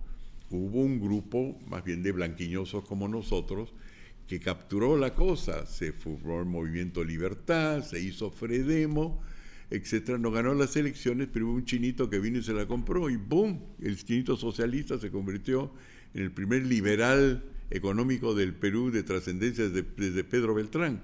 En otras palabras, hay que seguir vendiendo donde se puede y en uno de esos lugares prende. Eso es, ah, eso es lo que estamos tratando de hacer y es solamente en los últimos ah, años, en el, en el, fondo ya estábamos camino a hacer esto antes que venga COVID. Lo que ha pasado con COVID es que nos aislamos, no solamente nosotros del mundo, sino el mundo de nosotros y, ah, y en algún momento se, va a prender la mecha, es cuestión de, de, tiempo, de habilidad, ya veremos. Jaime, ¿a ti qué te llama la atención de la idea de poner todos estos títulos en blockchain? O sea, yo creo que ahí está el gran potencial de que el, yo no tenga que, o sea, creo que has mencionado algo muy interesante al inicio, es el, el tema de velocidad, ¿no? O sea, el, el poder yo rápidamente eh, pasar por este proceso de, tener todos los, visados me permite que mi propiedad gane valor, que realmente sea capital y pueda yo transar un negocio o ponerlo en puesta en valor con eh, empresarios en Estados Unidos, de China, donde sea. Entonces, lo que trato de, darle vuelta es cómo lo, cómo lo materializamos y, si tuviéramos que hacer estos primeros pasitos, ¿cuál es el camino? ¿no? Entonces, si tenemos que juntar, si, el Estado tiene que involucrarse o no, porque esa es creo que mi primera pregunta, ¿realmente necesitamos al Estado para esto? ¿O basta con que ya tenemos el certificado, el registro que ellos nos han dado? Y si es que es cuestión de simplemente unir a personas que tienen la capacidad tecnológica para construir una blockchain, porque al final del día necesitamos juntar las partes, ¿no? Y esas partes es la que quizás no me queda muy, clara. ¿Quiénes son los, actores que van a participar de este, este intercambio? Entonces, me, adelanto, me imagino que está el propietario del, de, ese, de ese terreno, pero ¿quién más eh, vamos a involucrar en este blockchain? Aquí hay varios actores por, por el momento, ¿no? En primer lugar, habría que encontrar una comunidad que está en un área mineralizada o donde hay mucho petróleo, donde hay muchos recursos naturales renovables o no renovables de gran valor. Y donde todo el mundo ya se ha dado cuenta de eso, ¿no es cierto? Y que la comunidad acepte de que puede recibir una forma de retitular o aceptar el título que existe, pero meterle otra tarjeta de título que puede viajar al exterior ya las tenemos, ya las hemos encontrado. Pero evidentemente eso no puede ir solo. Lo que hay que tener es una compañía de afuera que tiene la que, que quiere aceptar esa tecnología y lograr una primera operación de éxito. Un solo piloto en, una, en un recurso de mucho valor hace noticia internacional. Primera página del Wall Street Journal, que le hemos logrado en varias oportunidades de Bloomberg, del Financial Times, y la cosa va a correr regar como pólvora. Y el vecino va a querer tener lo mismo y van a haber una serie de patitas que van a querer imitar y otros que van a decir que lo pensaron ellos primero y que nosotros se lo robamos. Eso siempre va a existir. Eso es posible. La segunda cosa es encontrar las compañías, por ejemplo, extractivas que quieren hacerlo. ¿ya? Pero mi experiencia generalmente es que una cosa es el capataz de una mina o de un pozo de petróleo y otra cosa es aquel que puede ver los productos como lo, lo ven ustedes, como uno de sistemas, ¿no? Lo que va a ver el local, el que está metido en la mina, son los problemas de todos los días que hay que resolverlos también. Entonces, tenemos un país con muchos capataces, pero no necesariamente con personas que están viendo la cuestión del valor. Entonces, dónde está el capataz y dónde está el, eh, dónde está el que piense en los recursos de alto nivel, cómo se junte eso, no sé. Lo que sé es que es uno de ellos y por lo tanto estoy tratando en varios casos de venderlo, venderlo, es decir, de convencer a uno de esos que lo utilicemos en un proyecto ah, real. Por otro lado, los que tienen tecnología, los que tienen tecnología les interesa mucho la tecnología, pero no necesariamente eh, el lugar donde eso tiene que ser implementado. Nosotros sabemos, por ejemplo, en muchos casos, que los ejemplos que hemos dado hasta en libros como El otro sendero han sido aplicados en Baltimore, en los Estados Unidos, para luchar contra el crimen. Nosotros habíamos utilizado la titulación para luchar contra el Sendero Luminoso, pero uno de los candidatos, no lo voy a mencionar, bueno, el problema no es que no quiero mencionar, me olvido el nombre, de los candidatos al presidente de los Estados Unidos que había sido alcalde de Baltimore y después gobernador de Maryland, dijo, pero debe haber también, eso podría explicar la alta criminalidad que hay en Baltimore y efectivamente lo, lo que logró es identificar las casas pobremente no tituladas donde los gángsters se escondían y logró su gran popularidad utilizando los sistemas de registro que aplicamos en el Perú y nos agradeció públicamente. En otras palabras, muchos de los estadounidenses o las personas de América del Norte o de Australia o de África del Sur están implementando cosas parcialmente que nosotros hemos hecho acá, pero no necesariamente en el Perú, en el Perú eh, pero no definitivamente en el Perú, porque prefieren hacerlo en territorio familiar. ¿Cómo encontramos a alguien que pueda hacer eso en el Perú? Seguimos, seguimos escarbando. La otra cosa que también es muy, eh, eh, es muy importante es que de repente la cosa puede venir del Estado, no está excluido. Hay una economista que mucha gente debería leer, que, también, que es ligeramente izquierdosa afuera, se llama Matsukato. Y ella agarra un iPhone, y entonces dice, muy bien, porque no le gusta los grandes capitalistas esta señora, y agarra el iPhone y demuestra en su geografía del iPhone que más o menos el 75% de las invenciones que hay en un iPhone las hizo el Estado. En proyectos como los de Cape Kennedy, etcétera, ¿no? La NASA.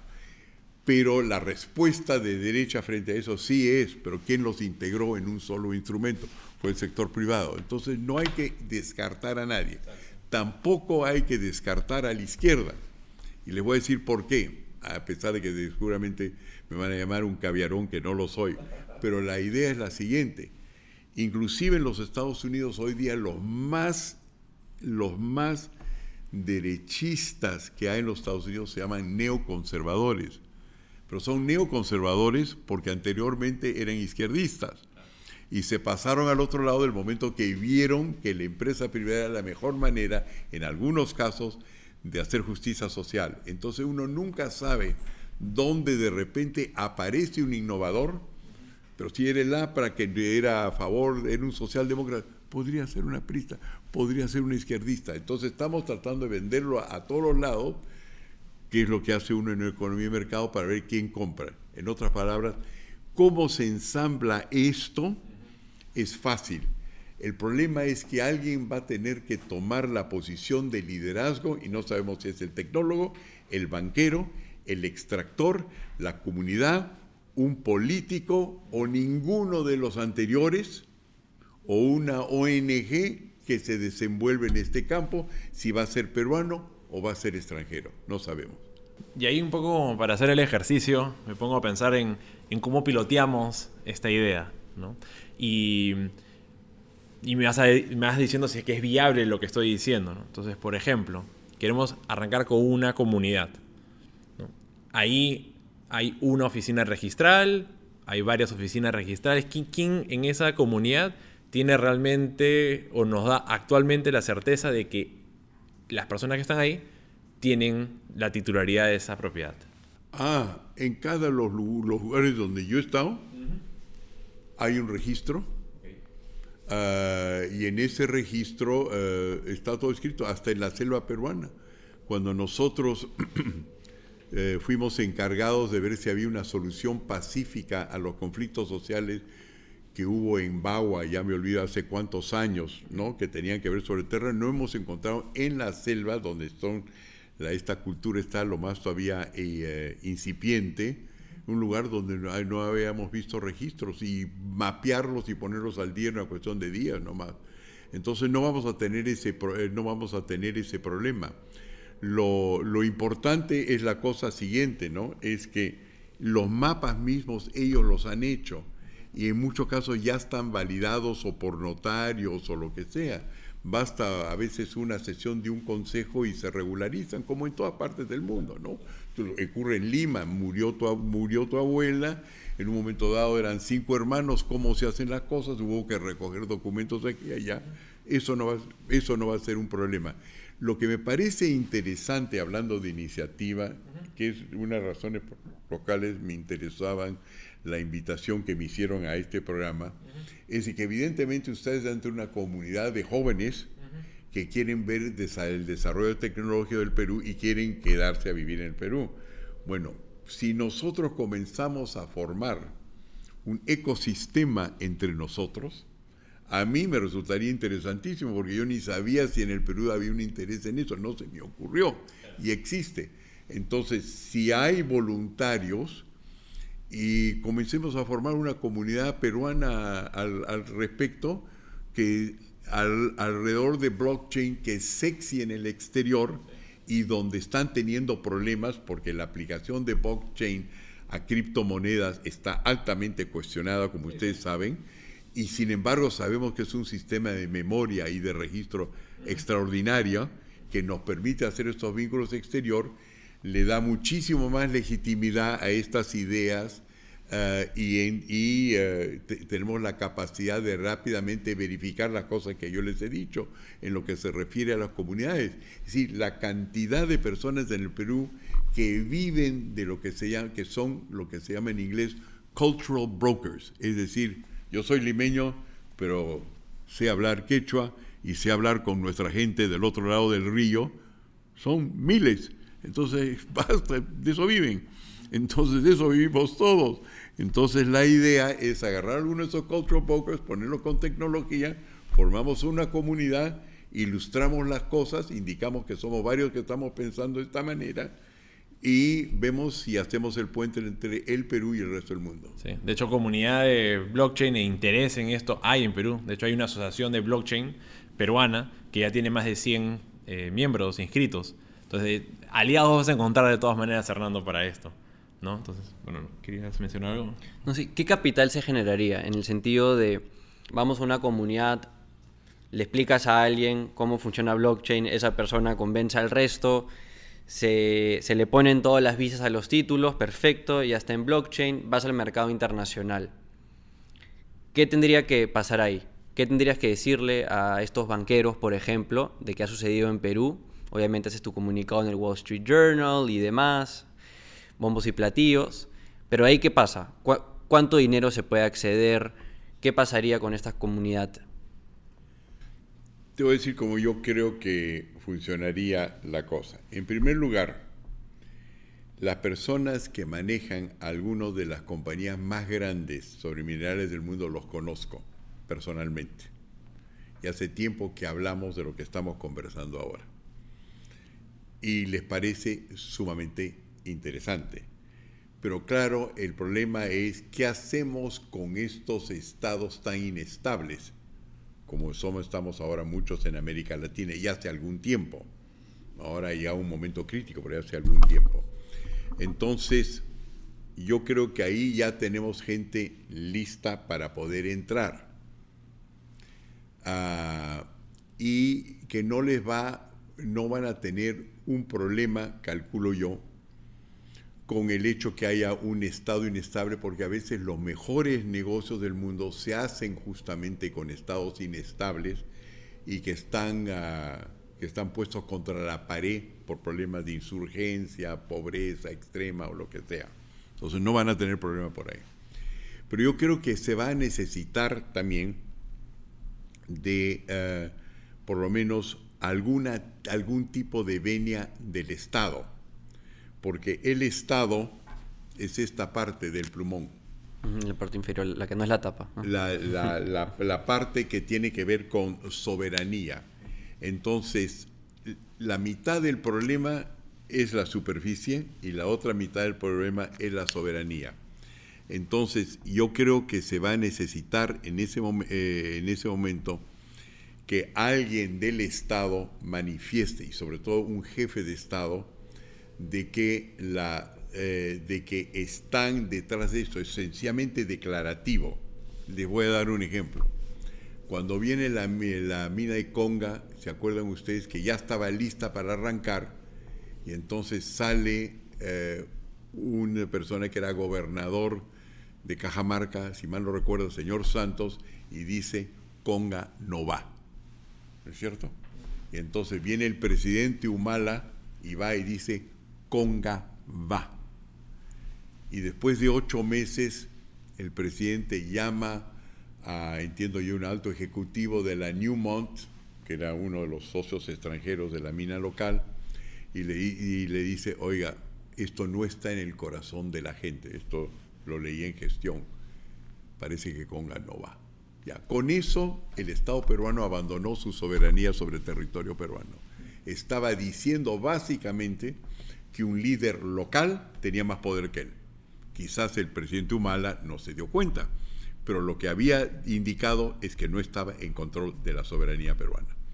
Entonces, lo que yo creo que es crucial es que si alguien dice acá, oiga, Conga sí va, no estoy hablando, no, soy propagandista de Conga, pero aquí en el subsuelo yo voy a honrar mi parte. Yo voy a honrar mi parte porque el propietario del subsuelo quizás no sea el dueño del subsuelo, el que decide dónde va el subsuelo, soy yo Estado. Este gobierno se compromete a honrar su parte. Ahora vean qué es lo que hacen con la tapa. En dos meses ya comenzamos, a, comenzamos a, la empresa. Entonces yo creo que se necesita la parte local, se necesita darse cuenta que es muy importante, ¿no es cierto? Y lo digo también para las personas que me han acompañado en el proceso electoral, de que se den cuenta que los que están presentes en las comunidades generalmente son afiliados a partidos de izquierda. Pero no son porque necesariamente creen en la filosofía, sino porque están contra un sistema que ellos no ven, le deben la salida. Del momento que uno de ellos es interesado y que deje la prensa derecha de criticarnos por conversar con estos y logramos que eh, los dueños, los que controlan la soberanía, digan que sí porque quieren ayudar a su pueblo, olvídense, este país ideológicamente cambia, ¿no es cierto? y se logra entonces dar una imagen positiva del país y, acabamos con las alternativas. ¿Quiénes son las alternativas? Son todos los otros países mineros del mundo. Porque todos los otros países mineros del mundo están con exactamente el mismo problema. Entonces, estoy pensando mientras que hablo, de repente estoy diciendo barbaridades, pero del momento que de acá se ve buena voluntad, yo les aseguro que la de acá está ya hecha. La prueba es que yo vendo libros como cancha, la gente llama afuera como cancha, el problema es esta soberanía, cosa que el Estado sí es importante. Quien está en control del Estado es importante. Tú, Hernando, ¿por qué quieres que esto salga adelante? Eres un hombre metido en política, por esas razones principalmente creo que muchas personas van a dudar de tus intenciones, de que todos estos proyectos, de que mejorar estos títulos de propiedad se lleven a cabo. Tú personalmente, ¿por qué quieres que esto salga adelante? Yo he creído que si en lugar de, tratar de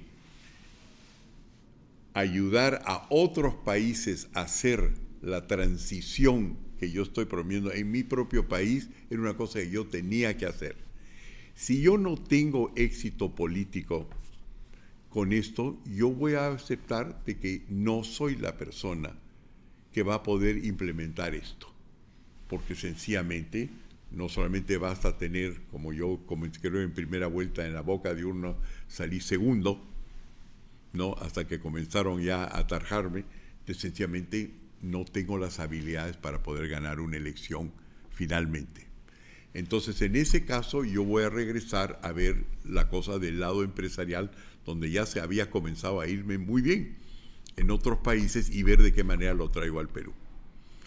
En otras, palabras, en, e, en ese momento de repente voy a tener más credibilidad de la que tengo como político, porque efectivamente cuando entro como político todo el mundo va a decir lo que está tratando de hacer es vendernos aceite de culebra para poder agarrar más votos. Si eso viene a ser una realidad, entonces evidentemente la mejor manera de llevar estas ideas a cabo no es haciendo política.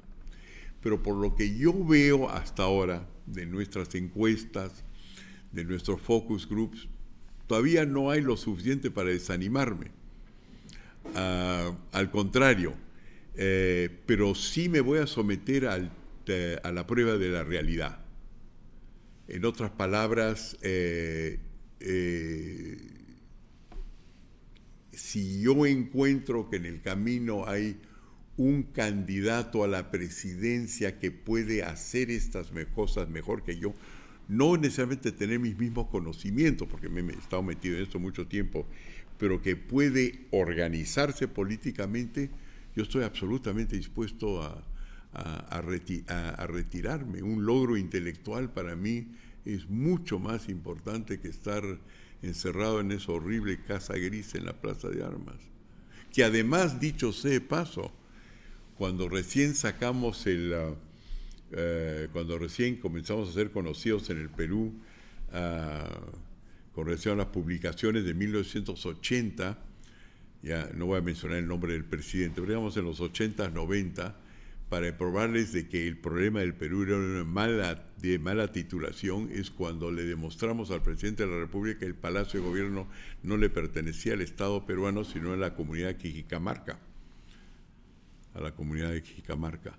En otras palabras, el Perú está tan mal titulado que hasta Palacio de Gobierno en ese momento no pertenecía al Estado peruano. Entonces la idea, la idea es que de repente yo debería limitarme sencillamente a hacer las cosas que creo que hago más o menos bien, investigar, hacer soluciones y yo creo que ya estamos en vísperas de poder cambiar el mundo. Me encantaría verlo, hacerlo en el Perú y... Eh, y si la opinión pública así lo quiere, así será. Y si no, yo, a mí me encanta la idea de poder ser uno de los inventores de un nuevo sistema o uno de los que participó en eso. Yo nomino a Jaime de presidente. Yo creo, creo que con, Jaime le hacemos ahí, quien tiene la tecnología. Yo te agradezco, les agradezco muchísimo la, la entrevista porque nunca he tenido, tenido pues 500 y picos de entrevistas en los últimos dos años afuera y adentro del país pero nunca hemos llegado a esto, porque, porque hay que ser peruano para poder llegar a donde hemos llegado, ¿no? Esto es una, una entrevista muy, uh, muy uh, sui, generis, pero la idea acá que hay que tomar en consideración es que blockchain no es otra cosa que un vehículo tecnológico para una conexión entre la propiedad y el capital que ha existido ya hace 200 años es una ruta crítica, pero lo importante es la cosa siguiente, que es una ruta crítica implícita, no explícita. Entonces, de la misma manera que muchos de nuestros ancestros que venían de Europa llegaron al Perú utilizando brújulas, sin saber por qué funcionaban esas brújulas, y solamente muchos años después uno se, se descubrió que las brújulas apuntaba en la misma dirección porque el polo norte era magnético, ¿no es cierto? La misma cosa es con blockchain. Lo único que nosotros estamos haciendo no es una idea nueva, es una vieja idea que recién ahora estamos descubriendo que la solución para muchos problemas financieros en el mundo no se arreglan en el mundo del derecho financiero, sino en el derecho propietario. Acá, y no acá, ni donde está el billete, sino en la propiedad. Es un poquito la, misma cosa como cuando uno entra a medicina china, y me acuerdo que fue a China una vez con un jefe mío, a quien cuando se enfermó le pidieron que se quitara los zapatos, se quitara las medias y agarraron la planta del pie y le tocaron acá y le dolió el hígado y dijo, ahí está su problema. En otras palabras, lo único que nosotros hemos descubierto es por dónde está esa ruta crítica y lo que va a hacer blockchain es sencillamente acortar la ruta. Y vamos a ver qué parte pues funciona y todo parece indicar que puede ser hecho. Y, no solamente acorta la ruta, sino también reduce un montón de ineficiencias que hay o, temas de corrupción que se prestan en este tipo de espacios eh, al, hacerlo algo totalmente público. ¿no? Eh, creo que, el, que hoy en día eso es lo que hace falta mucho en, en, los negocios, es la transparencia. Y ahí creo que ese es el segundo factor que aporta una tecnología como esta. Y tengo la impresión, si agregamos eso, Jaime, la, y Diego, la cosa siguiente, ¿no? Que también le podría salvar el pellejo a las personas metidas en Bitcoin, que han agarrado la tecnología de blockchain y en lugar de aplicarlo a la propiedad o a la memoria cosas tangibles, han decidido a través de sus diferentes algoritmos tratar de convertirlo en una moneda y quizás no es una moneda. Pero lo importante es que ahora que el cripto está bajo, eh, bajo asedio, el hecho que nosotros probemos que el blockchain sí es un buen sistema de memoria, que está comenzando a darse cuenta en distintas partes del mundo, les puede a la larga salvar el pellejo a los que están sufriendo la caída del Bitcoin. ¿no? Claro. De, hecho, ahí, a ese punto, creo que, y lo hemos mencionado creo que en varios episodios, que en verdad siempre hacemos esta distinción. O sea, cripto y blockchain no es lo mismo. Blockchain es una tecnología y cripto ha sido creado sobre la tecnología de blockchain.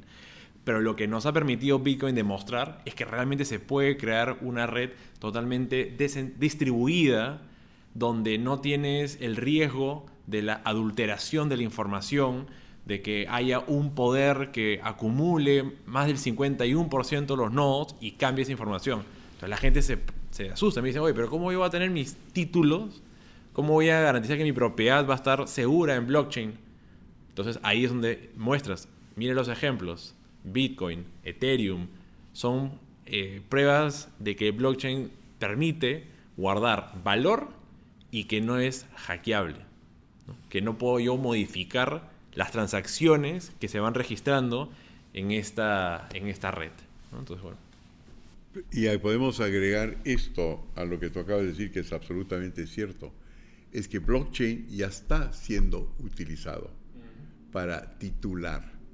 Nosotros hemos instalado, por ejemplo, en Georgia, la ex Unión Soviética, ya un sistema blockchain ahí, y se está instalando en, varias, en varios lugares, ciudades de los Estados Unidos.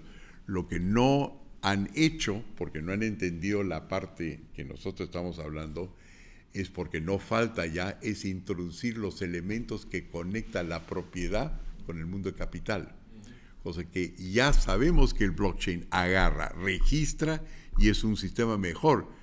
Lo que tenemos que agregarle es la parte de que podemos también capturar el potencial abstracto y concretizarlo en un documento digital. Y es complejo, obviamente, porque estás trayendo cosas del mundo físico y tratando de ponerlo en un lugar donde ah, por el momento todo ha sido digital. Por ejemplo, un NFT que todo está familiarizado con. Siempre hablan de los monitos, los bonitos. Pero lo que ellos han logrado de, por ejemplo, usar un NFT como colateral y, poner, eh, y sacar un préstamo en base a eso, es una demostración de que ya se puede un activo eh, guardarlo como un token y alguien esté dispuesto a prestarte poniendo esto como un colateral. Llevándolo esto al mundo físico, no veo muy lejano que podamos implementar ese mismo concepto, pero llevándolo a, blockchain, donde permita que, esos, que esos, es, esa propiedad que tú has registrado sea un token y que otra persona diga, oye, qué buena idea, vamos a combinar lo que tú decías, ¿no? Vamos a combinar este NFT que representa tu propiedad con un producto financiero que yo he inventado también sobre blockchain. Y lo conecto. Yo creo que escuchándote hablar, que es, bien, que es bien interesante, es que no creo que vamos a tener tanto un problema por, eh, por ahí sobre el blockchain por la razón siguiente.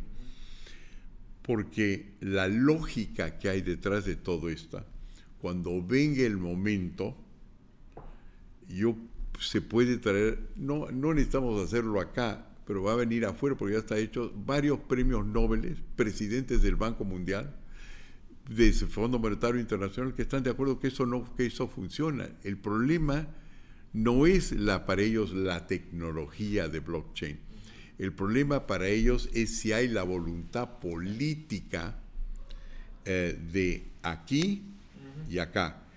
Y esto de acá se va a demostrar en la realidad cuando efectivamente venga una comunidad y vea que no está sustituyendo su título local. Tú agregas lo que le falta al título local. Y lo que tú haces es convertirlos en lugar de, de una comunidad y una tribu que nunca va a conseguir un préstamo interesante, ni en Canadá, ni en los Estados Unidos, ni en Australia, ni en el Perú. ¿No es cierto?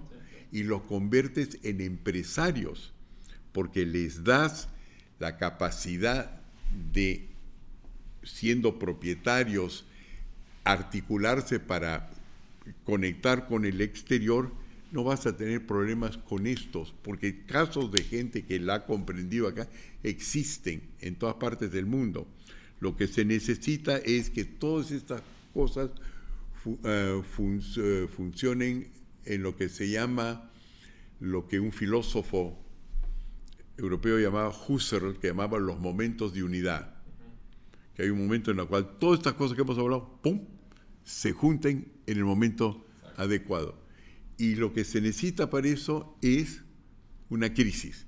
Y si hay un activo que tenemos a nuestro favor, esto le va a parecer cínico, es que tenemos la crisis. Bueno, la crisis es lo que formó Bitcoin.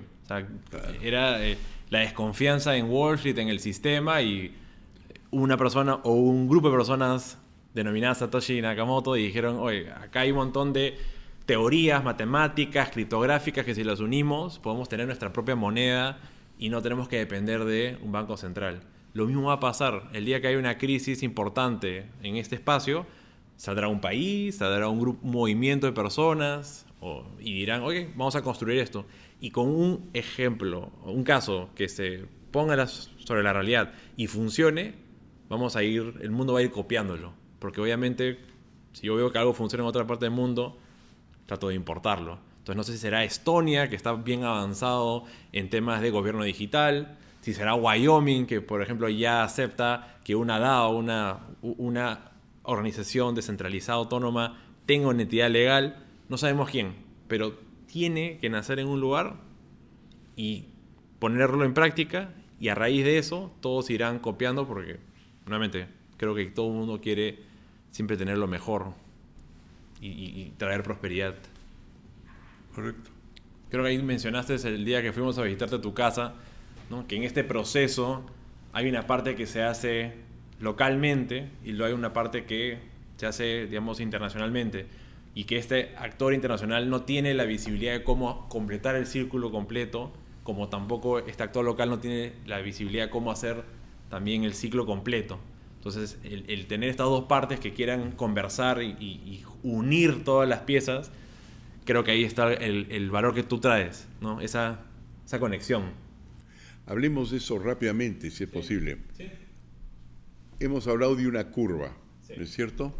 De lo cual una mina en Chota, una mina en Conga, una mina donde sea en el Perú, el papel que identifica ese recurso que pertenece a alguien termina siendo capital, donde en los mercados de capitales donde hay toda una infraestructura que sabe agarrar los documentos que vengan de donde vengan y monetizarlos. ¿No es cierto? Esa parte ya funciona. Esa parte no se va a modificar. Esa parte no se va a peruanizar. Nosotros tenemos que aprender a hacer el contacto con el global.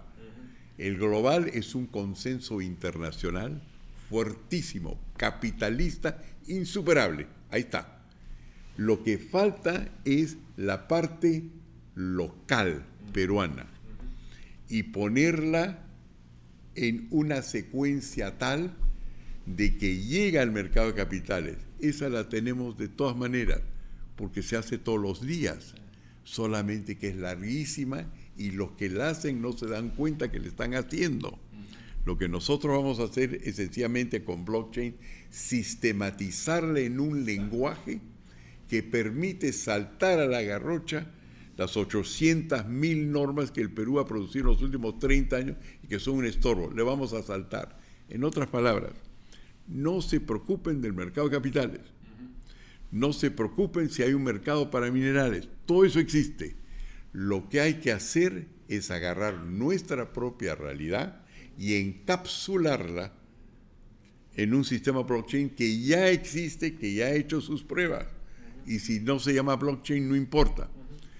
En otras palabras, lo que nosotros vamos a lo que nosotros estaríamos construyendo, uno, se hace, se hace, pero es demasiado largo, es demasiado complicado. Ahí está. Es un poquito como lo que, que ocurría, digamos, hace 100 años. El Perú tenía algodón, los mejores algodones del mundo, tenía cobre, tenía oro. Pero para llegar al mercado atlántico tenía que dar la vuelta a todo el continente latinoamericano. Por el Cabo del Horno. Ah, sí, fue el Cabo del Horno y salir ahí. Y de repente alguien hizo el canal de Panamá. Lo único que vamos a hacer nosotros es el canal de Panamá. Vamos a encontrar el atajo para unir dos cosas que ya funcionan. Eso es todo lo que estamos haciendo. Esa, analogía es muy buena. Pero hay otra forma de ilustrarlo, que es en unos libros que yo leía sobre, eh, sobre la vida de este personaje interesantísimo eh, de Jefferson, de William Jefferson, un expresidente de los Estados Unidos.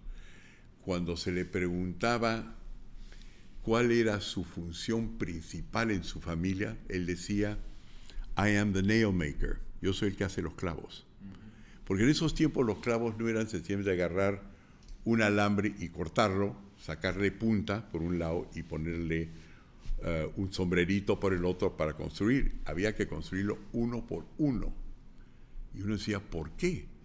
Y era porque en ese momento cuando se estaba conquistando los Estados, lo que es hoy día el continente norteamericano, y entonces avanzaban los... Ah, ah, los asentamientos humanos, había que cortar árboles y se tenía que poner un clavo para juntar los troncos, ¿no es cierto?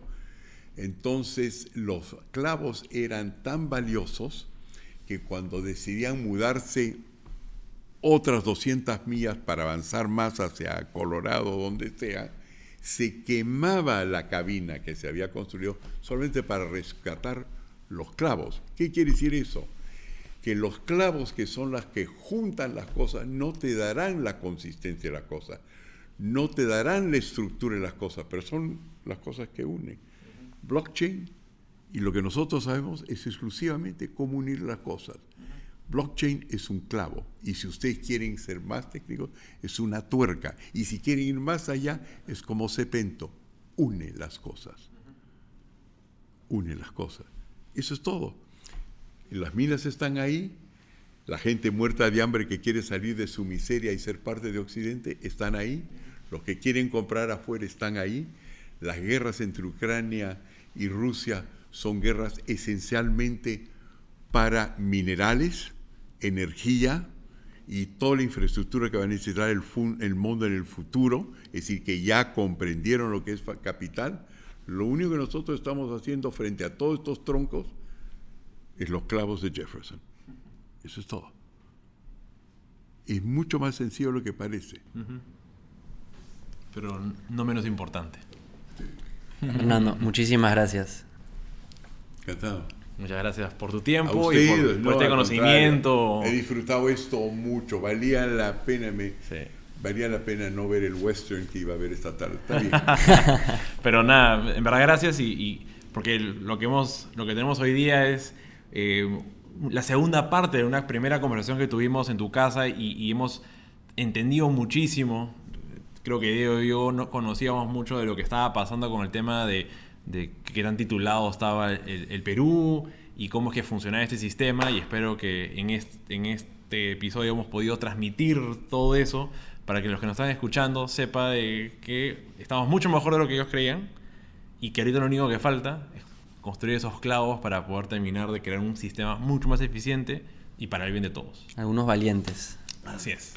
No, hoy por si acaso, aparte de lo que estamos hablando, si ustedes quieren repetir alguna cosa, a mí me interesa muchísimo. Ya, no, está buenísimo. No, y, sí, no, está más Genial. Está más Genial.